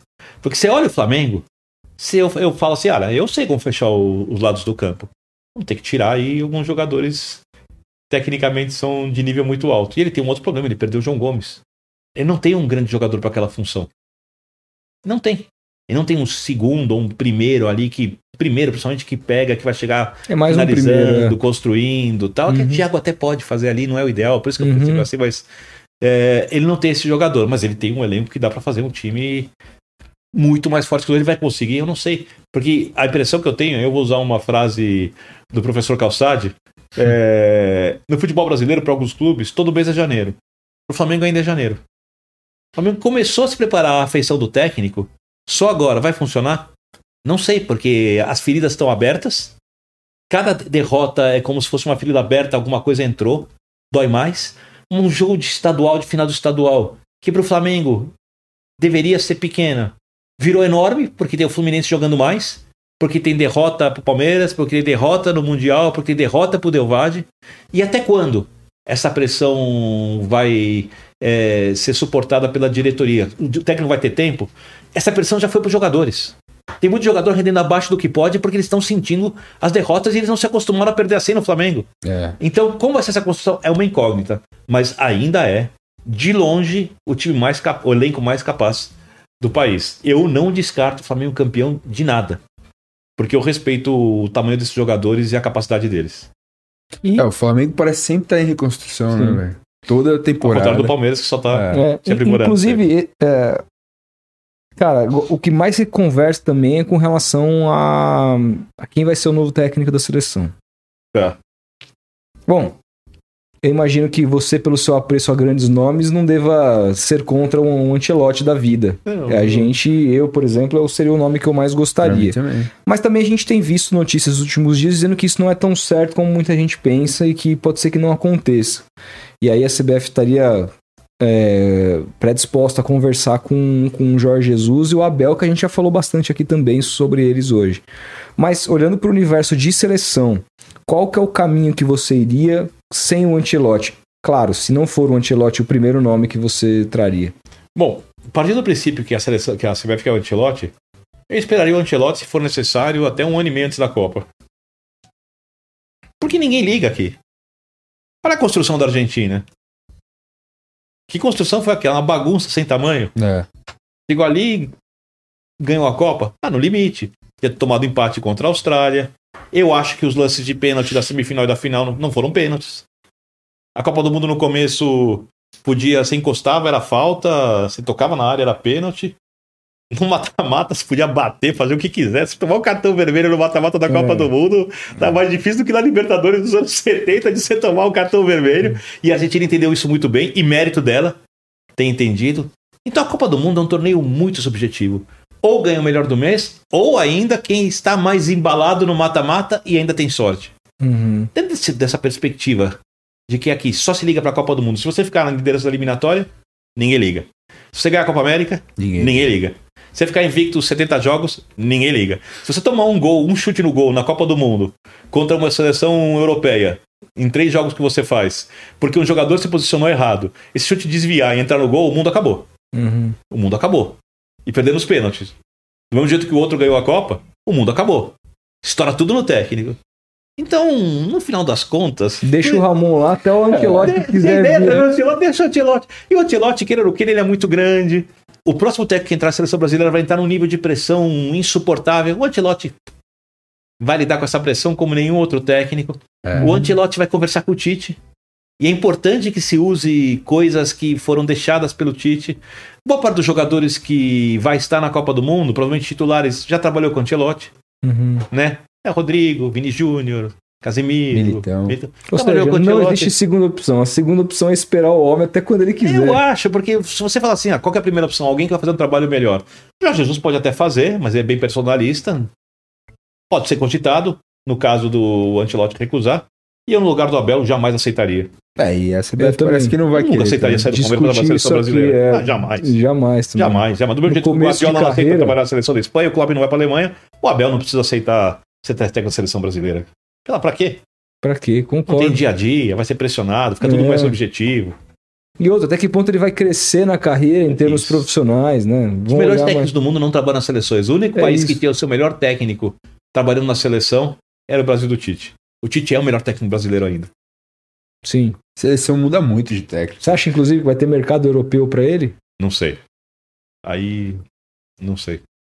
Minha curiosidade é se não tiver, o que ele vai fazer. Me É lembro isso. de 2001 lá, que o Brasil teve Leão, teve Can- Candinho, não foi? Teve. Depois Dois- Felipão e foi campeão do mundo. É, velho. não. O Brasil é só campeão do mundo quando tá bagunçado. Não tá quando Mas é também não tem essa, isso não é uma regra. mas- Tem, pô, Isso, claro eu acho que, a, acho que a conclusão é que a, a bagunça não impede Há- que há seleção quanto- ganhe a Copa do Há Mundo. quanto, tempo, há quanto tempo antes da Copa o Zagallo assumiu em 70? Pouco tempo Muito antes. pouco né? tempo, era o Saldanha, não era? Era. Em 94, pá, beleza, mas pô, ninguém, ninguém gostava daquele time, era uma É. puta uma bagunça, classificou no último jogo. escorraçado, No né? último jogo contra o Uruguai, 2002 perdeu Copa América pra Honduras e o caramba, É, Sim, quatro. Filipão também correu risco de classificação e foi campeão, cara. Esse negócio É de vir isso. como favorito não é pra nós, não. a gente ainda cara. perdeu da Arábia Saudita na abertura da Copa do Mundo. E é, É. campeão do mundo. É, pois o que é. importa é que é campeão. Pois é, o que é, no fim é o que importa. Vamos ler os superchats aqui? É, antes eu, tenho, eu queria fazer uma Pode mandar. que. Se você não quiser comentar, enfim, fica à Pode vontade. perguntar, não precisa ficar pisando, em ovos. Uma, uma, um fato histórico que aconteceu com você que eu, Já até sei eu até falar. vi aqui no chat, o pessoal lembrou, eu já ia esquecer. A gente até conversou. Uhum. Da fatídica discussão no cartão verde com o Emerson Leão. Queria que você contasse os bastidores daquele dia. Tinha alguma coisa antes? Não, assim, ó. é, Primeiro que saiba que ele me respeitando ou não, eu respeito o Leão. Uhum. Leão foi um dos melhores goleiros que eu vi na vida. E o Leão foi por um bom tempo um treinador capaz de conseguir bons resultados, tá? Quero deixar isso muito claro. É, Ali aconteceu o seguinte: quando o Leão era técnico do São Paulo, eu fiz críticas ao trabalho dele. Hum. E o Leão não gostou das minhas críticas. Naquela passagem de 2005? Na última passagem dele no São Paulo. Foi pra depois, frente, né? é. Não, foi a outra. Foi Foi a outra. Foi, foi, foi depois. Aham. Foi depois. O Juvenal era presidente. E o Leão, eu acho que não gostou das minhas críticas, né? E numa hora do programa ele comenta que eu tô falando isso por causa do Juvenal. O Juvenal era presidente do São Paulo, assim, tipo, como se eu tivesse recebido alguma instrução do presidente do São Paulo pra fazer a crítica. A opinião era minha Uhum. naquela época. E quando eu fui abrir o programa, eu citei que tinha escrito e feito algumas coisas, ele falou que não tinha lido. Que não sabia, né? Tudo bem. Ele pode falar que não sabia, perfeito, mas aí durante o programa ele ficou várias vezes me dando umas É. E eu, eu e- e- entenda assim, é, tudo bem. Eu não tô lá pra desrespeitar um convidado do programa, nem quem tá vendo, que pode se sentir desrespeitado também. Porque quando a gente tá no ar, a gente entra na casa das pessoas. Então você entra na casa da pessoa que é informal, você entra na casa da pessoa que é mais formal. Então você tem que ter respeito pela pessoa que tá te vendo. Porque a pessoa, do mesmo jeito que o torcedor tem que ser sagrado pro jogador, quem assiste tem que ser sagrado pro jornalista. Eu sempre, eu sempre digo uma coisa, assim, assim, isso é muito sério. É, a coisa mais valiosa que o ser humano tem na vida é o tempo. Então, você. Se você ganhar na Mega Sena por um puta de um maluco e decidir queimar o dinheiro na Mega Sena, falou, quero ver o dinheiro queimando. Colocou lá não sei quantos milhões e botou fogo. Ainda existe alguma chance de você ganhar de novo. É uma burrice, é um desrespeito ao dinheiro, sei queimar, mas existe alguma chance de você ganhar de novo. O dia vivido, Não hoje, você não recupera. Então eu não tô lá pra tratar mal o tempo das pessoas. Eu não sei quanto tempo as pessoas estão vivendo ou vão assistir mais. Então eu tento não desrespeitá-las. Né? Por mais que eu possa ter cometido algum escorregão, eu tento não desrespeitar ninguém. É, então eu não tava lá pra brigar com o leão. Não, cutucou, cutucou, cutucou, cutucou, cutucou, cutucou. Quando ele me atacou de um jeito no final, que parecia pessoal, e eu, por reflexo, me defendi. E eu treinava um time de várzea que era muito bem posicionado. Muito orgulho daquele time, né? Independentemente dos resultados. E eu respondi pra ele. Depois não falei mais com ele. Tudo bem, não tem briga. Não tenho nada. Se precisar conversar com o Leão, querendo não conversar comigo, eu converso. Se precisar participar de programas com o Leão, eu participo também. É, é, apesar de eu achar que eu tinha razão, a razão é um pouco bobagem também, não importa quem tem razão. Não é uma coisa que eu me orgulho, tá? Não me envergonho, mas também não você acha que orgulho. você passou do ponto em falar, ah, eu, tenho- eu, eu entendo mais futebol não, eu que você? precisei ali, mas eu não acho que eu passei do ponto. Mas não é uma coisa que eu me orgulho também. Aham, Entendi. Tá? Se eu tivesse achado que eu fiz uma coisa errada, eu viria aqui Uhum. e diria. Mas não é uma coisa que eu tenho orgulho. Falar assim, ah, briguei com tal não sei o quê. Ah, tá, com a Uhum. pessoa leão, que já discutiu com não sei o quê, que já bateu não sei quem. Que já fez... Não, não tenho, não tenho, não, não tenho. O Leão tem história dele, o futebol. A história Uhum. dele é enorme como jogador. Quem sou eu? Tirou Quem meu eu time da fila. Né? Uhum. Quem sou eu para falar alguma coisa? Por exemplo, é, é, talvez ele negue. na- Naquela época, por exemplo, o Leão me elogiava como jornalista. Uhum. Ele gostava do meu trabalho, falou para um colega meu. Olha Leão. Eu conversava com o Leão antigamente, eu tenho telefone de cabeça. Uhum. Eu Caralho. guardo telefones, assim. E naquela época ele tava com o caminho perfeito. Não tem problema nenhum. Talvez alguma coisa tenha ficado mal, a gente nunca conversou. Tal, mas beleza, assim, eu honestamente não tô sendo hipócrita, eu digo que tem a saúde, que ele tava. Essa coisa que ele passou da casa dele do assalto, uma Nossa, coisa horrorosa. absurdo, absurdo. Horrorosa, horrorosa, assim, sabe? Não Horrorosa. é pra acontecer, sabe? A história do cara ali é muito triste. Então, é, posso falar do assunto sem nenhum problema. É, não, assim. Você tá me perguntando, tô me perguntando, tô me perguntando aqui se eu teria é, falado de novo numa circunstância como aquela, é isso. Tô, eu tô conversando com você e tô me perguntando Uhum. aqui eu teria respondido do mesmo jeito, assim. E, e eu teria respondido a mesma coisa de uma outra forma. Com um pouco mais de gentileza. Porque eu também não sou mais aquela pessoa. Naquele momento eu era mais reativo. Naquele Uhum. momento. Né? Mas É. assim, eu não acho que eu. é, E depois dali, vocês se falaram quando acabou o Ah, vai cada um programa? um canto Cada um tal, pra e um canto e já era. Acabou. Tudo em paz. Sem brigas. O mais importante é, É. o mais importante é manter a paz. Cara, E o Leão sempre foi um cara de embates, né? É, e teve vários na vida, né? Vários. Inclusive, inclusive com- comigo isso aí é Vários. O pessoal comentando, o pessoal comentando aqui, caraca, ele brigou com o Leão. Então o Vinícius Procure acho aí que não que, sabia. procure aí, que é engraçado essa... essa, essa- É engraçado. É Eu, go- eu engraçado, gosto cara. muito do debate de ideias. O Bier contando, eu fiquei tenso Eu- de eu- imaginar, tá Uma coisa, uma coisa na minha carreira, se, se- por exemplo, eu falei aqui, pra mim o Guardiola é um semideus como técnico. Uhum. Mas se o Guardiola sentar aqui, disser uma coisa de futebol, que eu, e eu pensar de outro jeito e tiver um argumento, eu vou Rebater. falar pra ele. Claro, Eu vou discordar. E se ele tiver um argumento pra discordar, melhor ainda, porque eu aprendo. claro. Eu, eu, eu, eu, eu acredito muito no diálogo, assim. E quem eu, tá em casa ganha. Cara, eu sou, fã, cara, eu, sou, eu sou fã de Gandhi. Assim, eu sou fã de Martin Luther King, muito, muito, caramba, muito. Eu leio também. bastante. Eu gosto muito da- do jeito que. De, de, nem, nem tô falando de religião. Que Jesus lidava com as coisas Uhum. da sociedade, eu acho que são muito construtivas, muito positivas. Então, assim, eu não tenho nenhum problema, eu não ligo pro nome. Porque eu tenho uma coisa muito certa, assim, a gente falou sobre o tempo. A gente vai todo mundo pra baixo da terra. Desculpa você falar É pesado. isso. Vão parar todo mundo no mesmo lugar. E o tempo, repito, é a coisa mais preciosa que todo mundo tem. Então, se o cara é grande, se o cara não é grande, se o cara. Importa o que o cara disse. O cara grande sabe, provavelmente vai me dizer coisas que eu posso aprender mais do que o cara que tem pouco a me dizer. Né? Então, quando quem tem muito a dizer, eu paro e ouço. Então, eu, sério, eu sou um aprendiz o tempo inteiro. Quando eu gosto de falar de futebol, assim, super rápido, já apostando no futebol. Uhum. O Guardiola, quando a gente achava que ia ganhar a primeira a Premier League, não conseguiu jogar. O Tele, uma vez, a gente falou muito do Tele, pediu a contratação do zagueiro Pedro Luiz, que tinha feito gols pela Ponte Preta no Campeonato Paulista e não quis o Gamarra. O Klopp a gente já falou que errou na escalação do goleiro. Se esses caras erram em alguma coisa do futebol, e aí eu tô falando de três mestres, Uhum. qualquer um pode errar. Eu, mais ainda, que tô longe de ser um mestre. Mas vamos discutir quando cada um tem suas ideias, está tudo bem. É E isso. E o Leão. vamos em paz. E o Leão não só é uma figura do futebol grande, mas pessoalmente o cara é grande. Eu estive na casa dele é, quando tava fazendo meu TCC. Eu fiz um livro, escrevi um livro à época, eu nunca publiquei, sobre a, a trajetória do Léo, do lateral esquerdo. E uma das pessoas que eu entrevistei foi o Leão, porque trabalhou muito tempo com ele e tal. E aí fui à casa do Leão.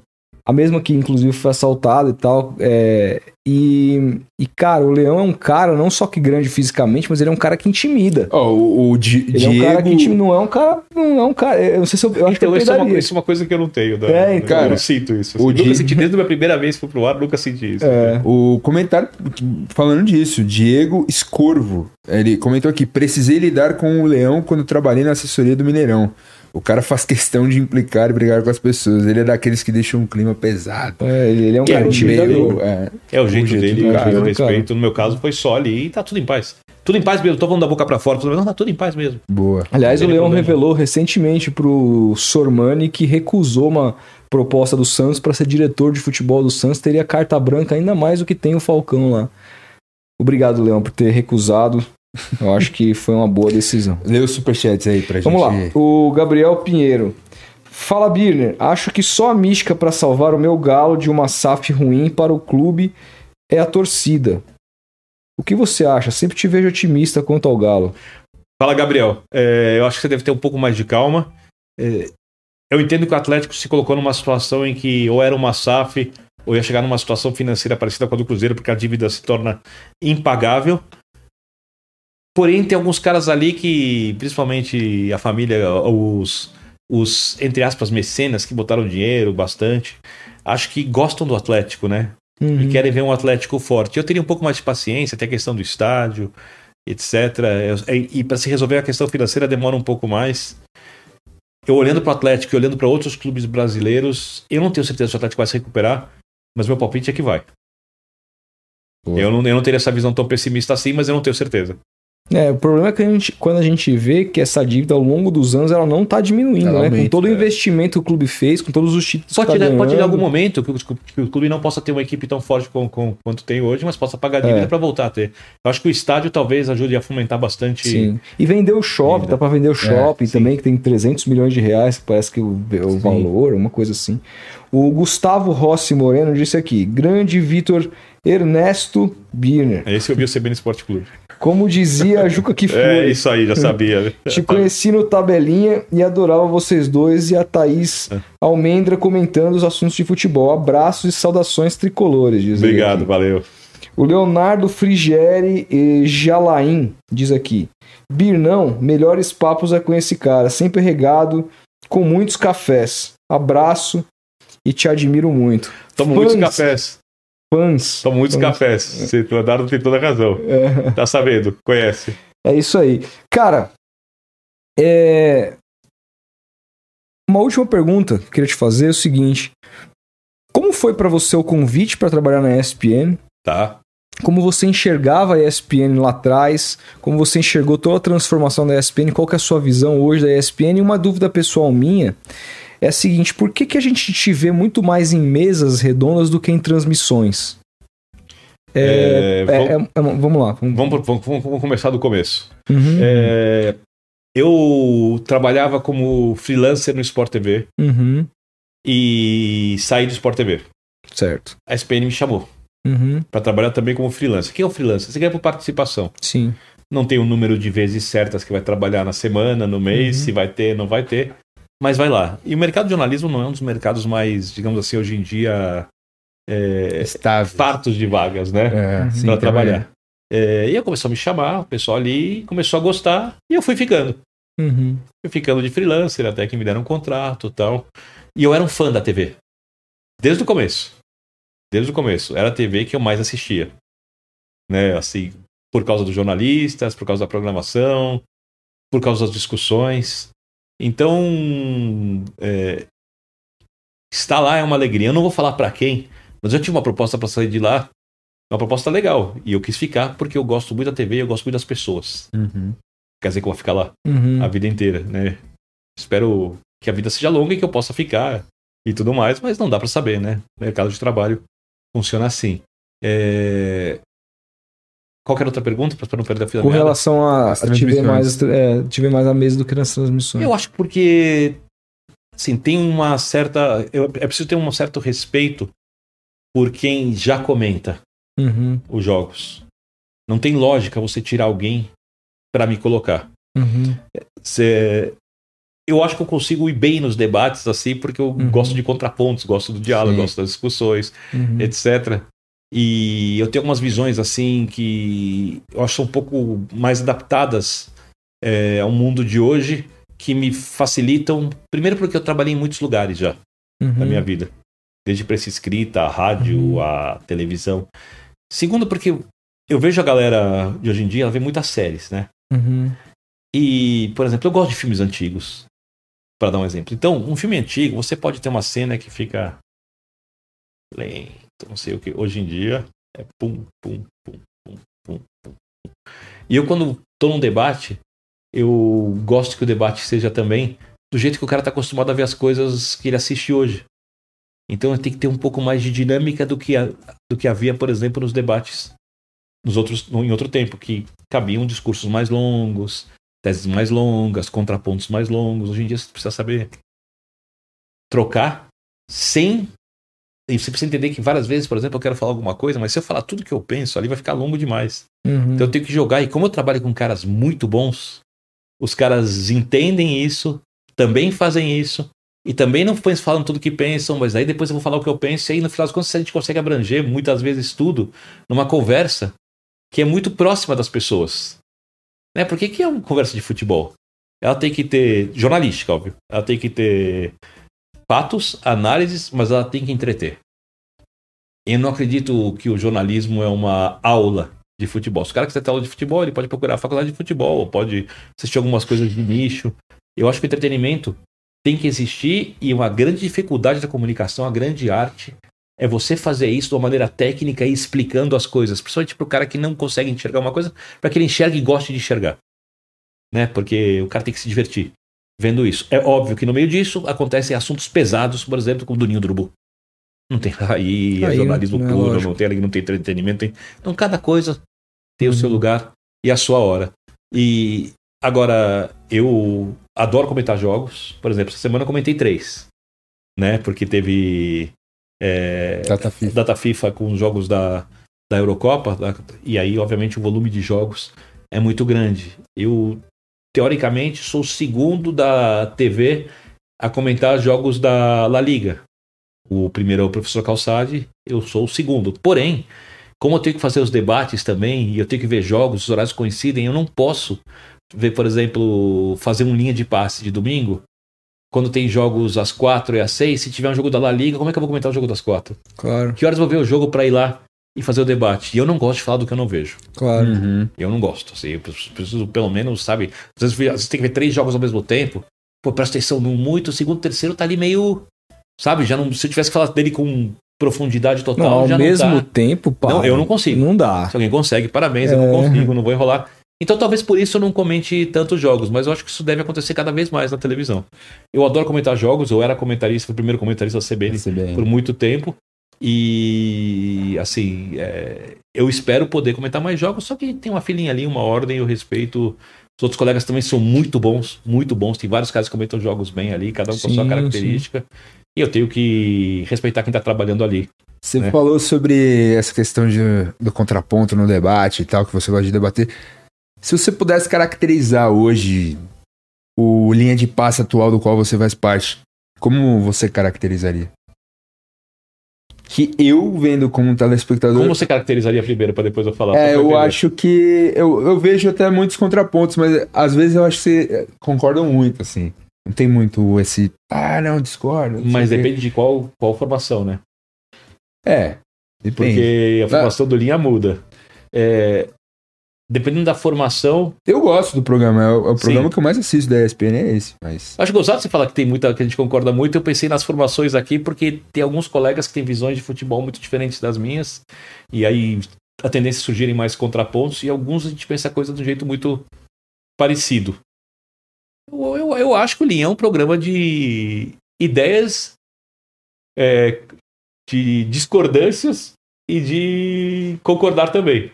Mas acho que o Linha é um programa, assim. é, Eu gosto de participar de todos os programas de debate da casa e não estou falando médio assim. Uhum. Eles são muito diferentes. Mas o Linha é o meu preferido. Primeiro porque é um pós-jogo.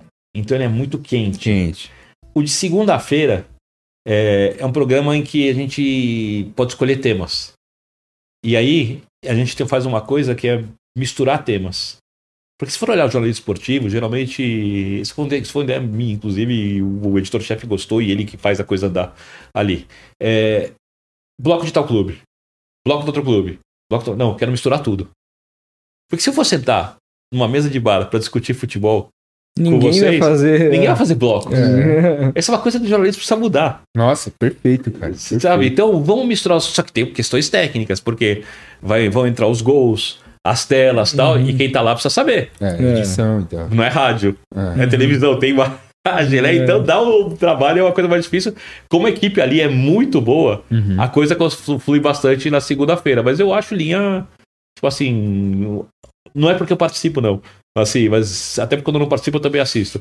Eu acho ali um bom programa de debate, assim, perto do que se oferece hoje dentro da categoria jornalismo, que não é necessariamente igual ao que fazem influencers, Uhum. né? E não é uma crítica a isso, eu tô falando que são coisas diferentes, propostas diferentes. Você acha Eu que acho- o Fox Rádio era um programa jornalístico? Ou era um programa de. Entretenimento. Entretenimento. Não era um programa jornalístico, Concordo. programa de entretenimento. Pode ser legal, as pessoas podem gostar ou não, Claro. mas é outra proposta. Cara, pelo amor de Deus, eu não sei o que eu vou dizer o que as pessoas Não, têm que ver. É, exato. Tem essa- aí eu tô reclamando dos europeus que querem as coisas do jeito deles. É. E vem aqui e fala, não, tem que ser desse. Não, não, não, não, não, não, não. As pessoas têm que assistir o que elas querem, o que elas gostam. Elas não são nem obrigadas a gostar de jornalismo. A pessoa assiste o que ela gosta. Até o, O que ela, o que ela acha que é bom pra ela. Às vezes até o que ela não gosta, se ela quiser. Não tem nenhum problema. Eu não sou dono da vida alheia. É isso. Perfeito. Galera, esse foi Vitor Tem um, Birner. um comentário aqui só do, do Hansen, Wagner Hansen. Ele falou: gostaria que o Birner comentasse sobre o voodoo e o estado de saúde do Pomba. Obrigado, Wagner Cara- Hansen de Americana. Cara, assim, é... eu sei pouco porque eu não sabia, eu tenho pouco contato com eles e eu li isso recentemente. Pingou na minha, quem não tá legal. E o Pombo é um puta cara. Gente fina, gente fina, gente fina, bom coração. Cara, eu sei, assim, é...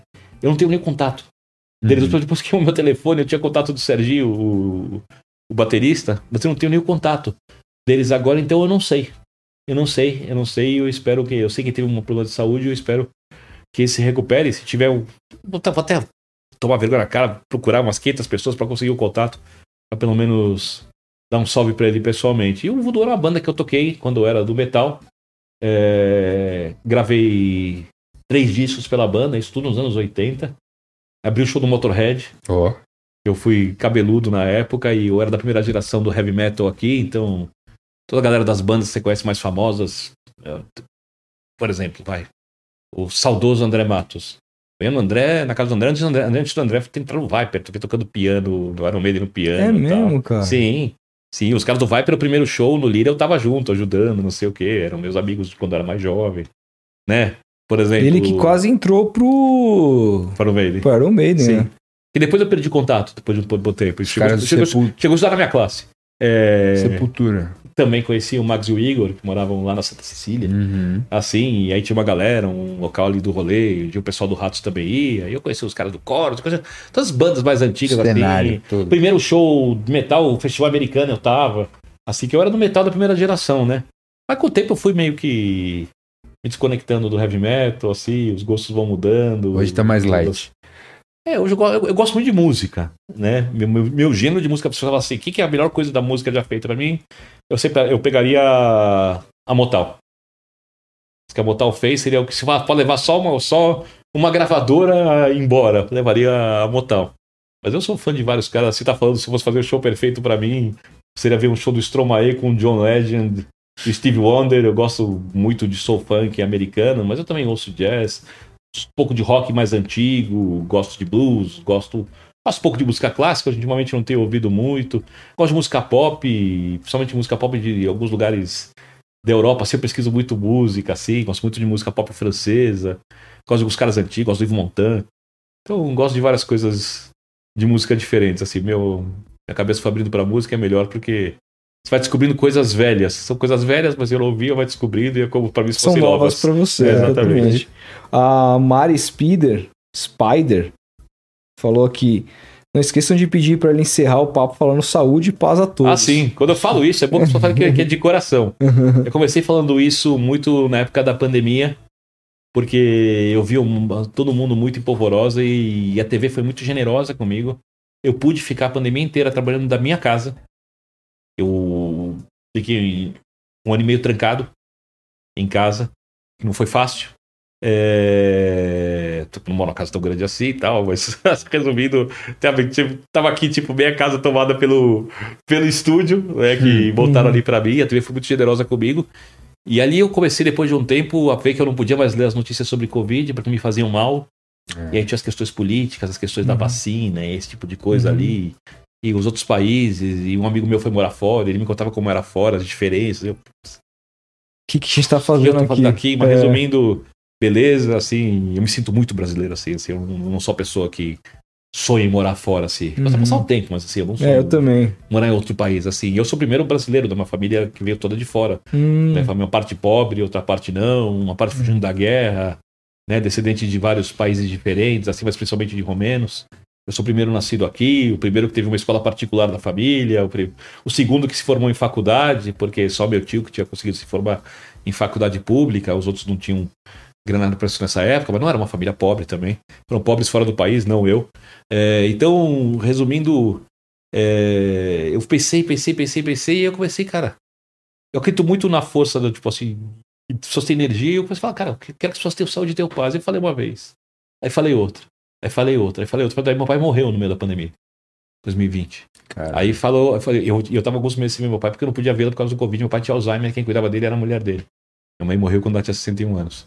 Aí eu comecei a falar, falar, falar, falar. E eu peguei o hábito de sempre. É o meu jeito de agradecer quem Uhum. tá vendo. E eu quero que realmente as pessoas tenham saúde e paz, porque acho que a pessoa estiver saudável e estiver em paz, ela. pode fazer qualquer coisa, né? Não, dificilmente ela vai fazer mal pra alguém. Exatamente. E vai ser bom pra ela e vai ser bom pra todos. Então, saúde e paz a todos de coração. E o, o Renan lembra aqui, aliás, o Renan, ele é cunhado da Raíssa, que é, trabalha com você, é isso? Como é que é o, como é que é o esquema? Filha de Raí, Ah, tá, explica essa história. Vou explicar essa história. É, há uma teoria que toda a Raíssa do mundo. Que. Porque antes do Raí, era muito raro a gente entendi. ouvir uma- alguma mulher chamada de Raíssa, né? É, Raíssa foi uma coisa que veio depois. Então a gente acha que. Ou. É só uma teoria, Uhum. é, não é minha. Que ou é uma homenagem ao Raí, ou de alguém que não sabia que era uma homenagem ao Raí, gostou do nome e usou. Então, a Raíssa, é, que é estagiária da TV, tá muito bem, que é uma figuraça, gente finíssima, ela é apelidada por mim de filha de Raí. Quando eu chego ali, o título bíblico, né? Não tinha tal pessoa, filho de tal, filho de tal, de tal. Se você não fala ô filho, você fala filho de tal, filho de tal. Então fala de um jeito meio bíblico, Raíssa, filha de Raí, que falou. o cunhado dela trabalhava no programa, por É isso isso ela é Raíssa, filha de Raí, estagiária da ESPN. Aí, maior jogador da história do São Paulo. Pois é, segundo Tá bem disparado, assim. É. Eu respeito divergências como em todos os outros pontos. Eu já vi o Arnaldo Ribeiro falando que pra ele é o Miller. É, Ah, tá brincando, né? É, é, Quando o Mister jogou muito no São Paulo, pra maior não dá, né? Pastor Miller. Pô, se pegasse o Roberto Dias, se pegasse, sabe, outro jogador. Eu não sei se agora você me pegou, não sei se ele falou que foi o maior ou que melhor jogou dentro daqueles que ele viu, não sei. Jogou muito. Muito, muito, muito, muito, É. mas tomou a maior vaia que eu vi da história do jogador do São Paulo. No maior jogo da história do São Paulo, no News Boys de São Paulo, 1x0, ele sai, entra o Macedo, sofre o pênalti, a vaia que ele tomou ali foi a maior vaia que eu vi de um jogador tomar no São Paulo em um jogo de futebol. Porém, ele jogou demais do São Paulo. Que esse cara, eu vi desde a estreia dele, quando era ninguém, e a maior parte dos jogos dele eu vi no estádio. Esse cara jogou muito. Muito mesmo, muito. Muito E mesmo. com o Luxemburgo reinventando ele, mais ainda. Jogou Eu demais. lembro dele velho, cara, 97, jogando no Santos, assim, correndo nada, jogando muito. Muito, Muito. muito. O cara era, É, ele fez parte do, do maior de Palmeiras que teve. cara né? absurdo, cara. Jogou demais. Gente, obrigado a É, todo mundo esse pela foi. audiência. Obrigado foi pelo Vitor convite. Biner. Obrigado demais Porra, por a ter Espero não ter falado demais, porque sei que falei. Foi A gente tá ótimo, feliz demais, cara. A tá Prazer feliz. exato. Vocês gostaram? Papo Aulas, profundo. aulas, aulas. Isso aí. Que isso, pelo amor de Deus. É. Estamos tudo aprendendo. Gente, não esqueça do like, se inscreve no canal se não tá inscrito. Canal Semana que cortes, vem a hein? gente tá aqui com outro careca, hein? André Rene. André Reni estará aqui com a gente. Cara, cara, Uma cara cuidado, foi hein? tomar uma água, o cara preconceito. virou essa. Não, até caiu aqui, ó. Até a gota aqui, ó. É, ca- é carecofobia. Os caras têm preconceito contra a careca. Eu já fui cabeludo Eu também. vou ficar, cara. Eu vou ficar. É, mas você tá com o bonezinho aí Tô com o metendo. bonezinho tá enganando, metendo. né? Tranquilo ainda. Eu nunca fiz isso. Eu sentei tranquilamente. Tô vendo se a cara. manual manda uns Meti a máquina mais quando aconteceu o drama. Pô, manual. Patrocina mais podcasts aí que eu tô precisando. Não é só propaganda, não. Né? O Rodolfo usa tudo, né? Gente, tamo junto. Obrigado pela audiência. Até semana que Valeu. vem. Um grande Valeu, abraço. gente. Tamo junto. Valeu. É nóis.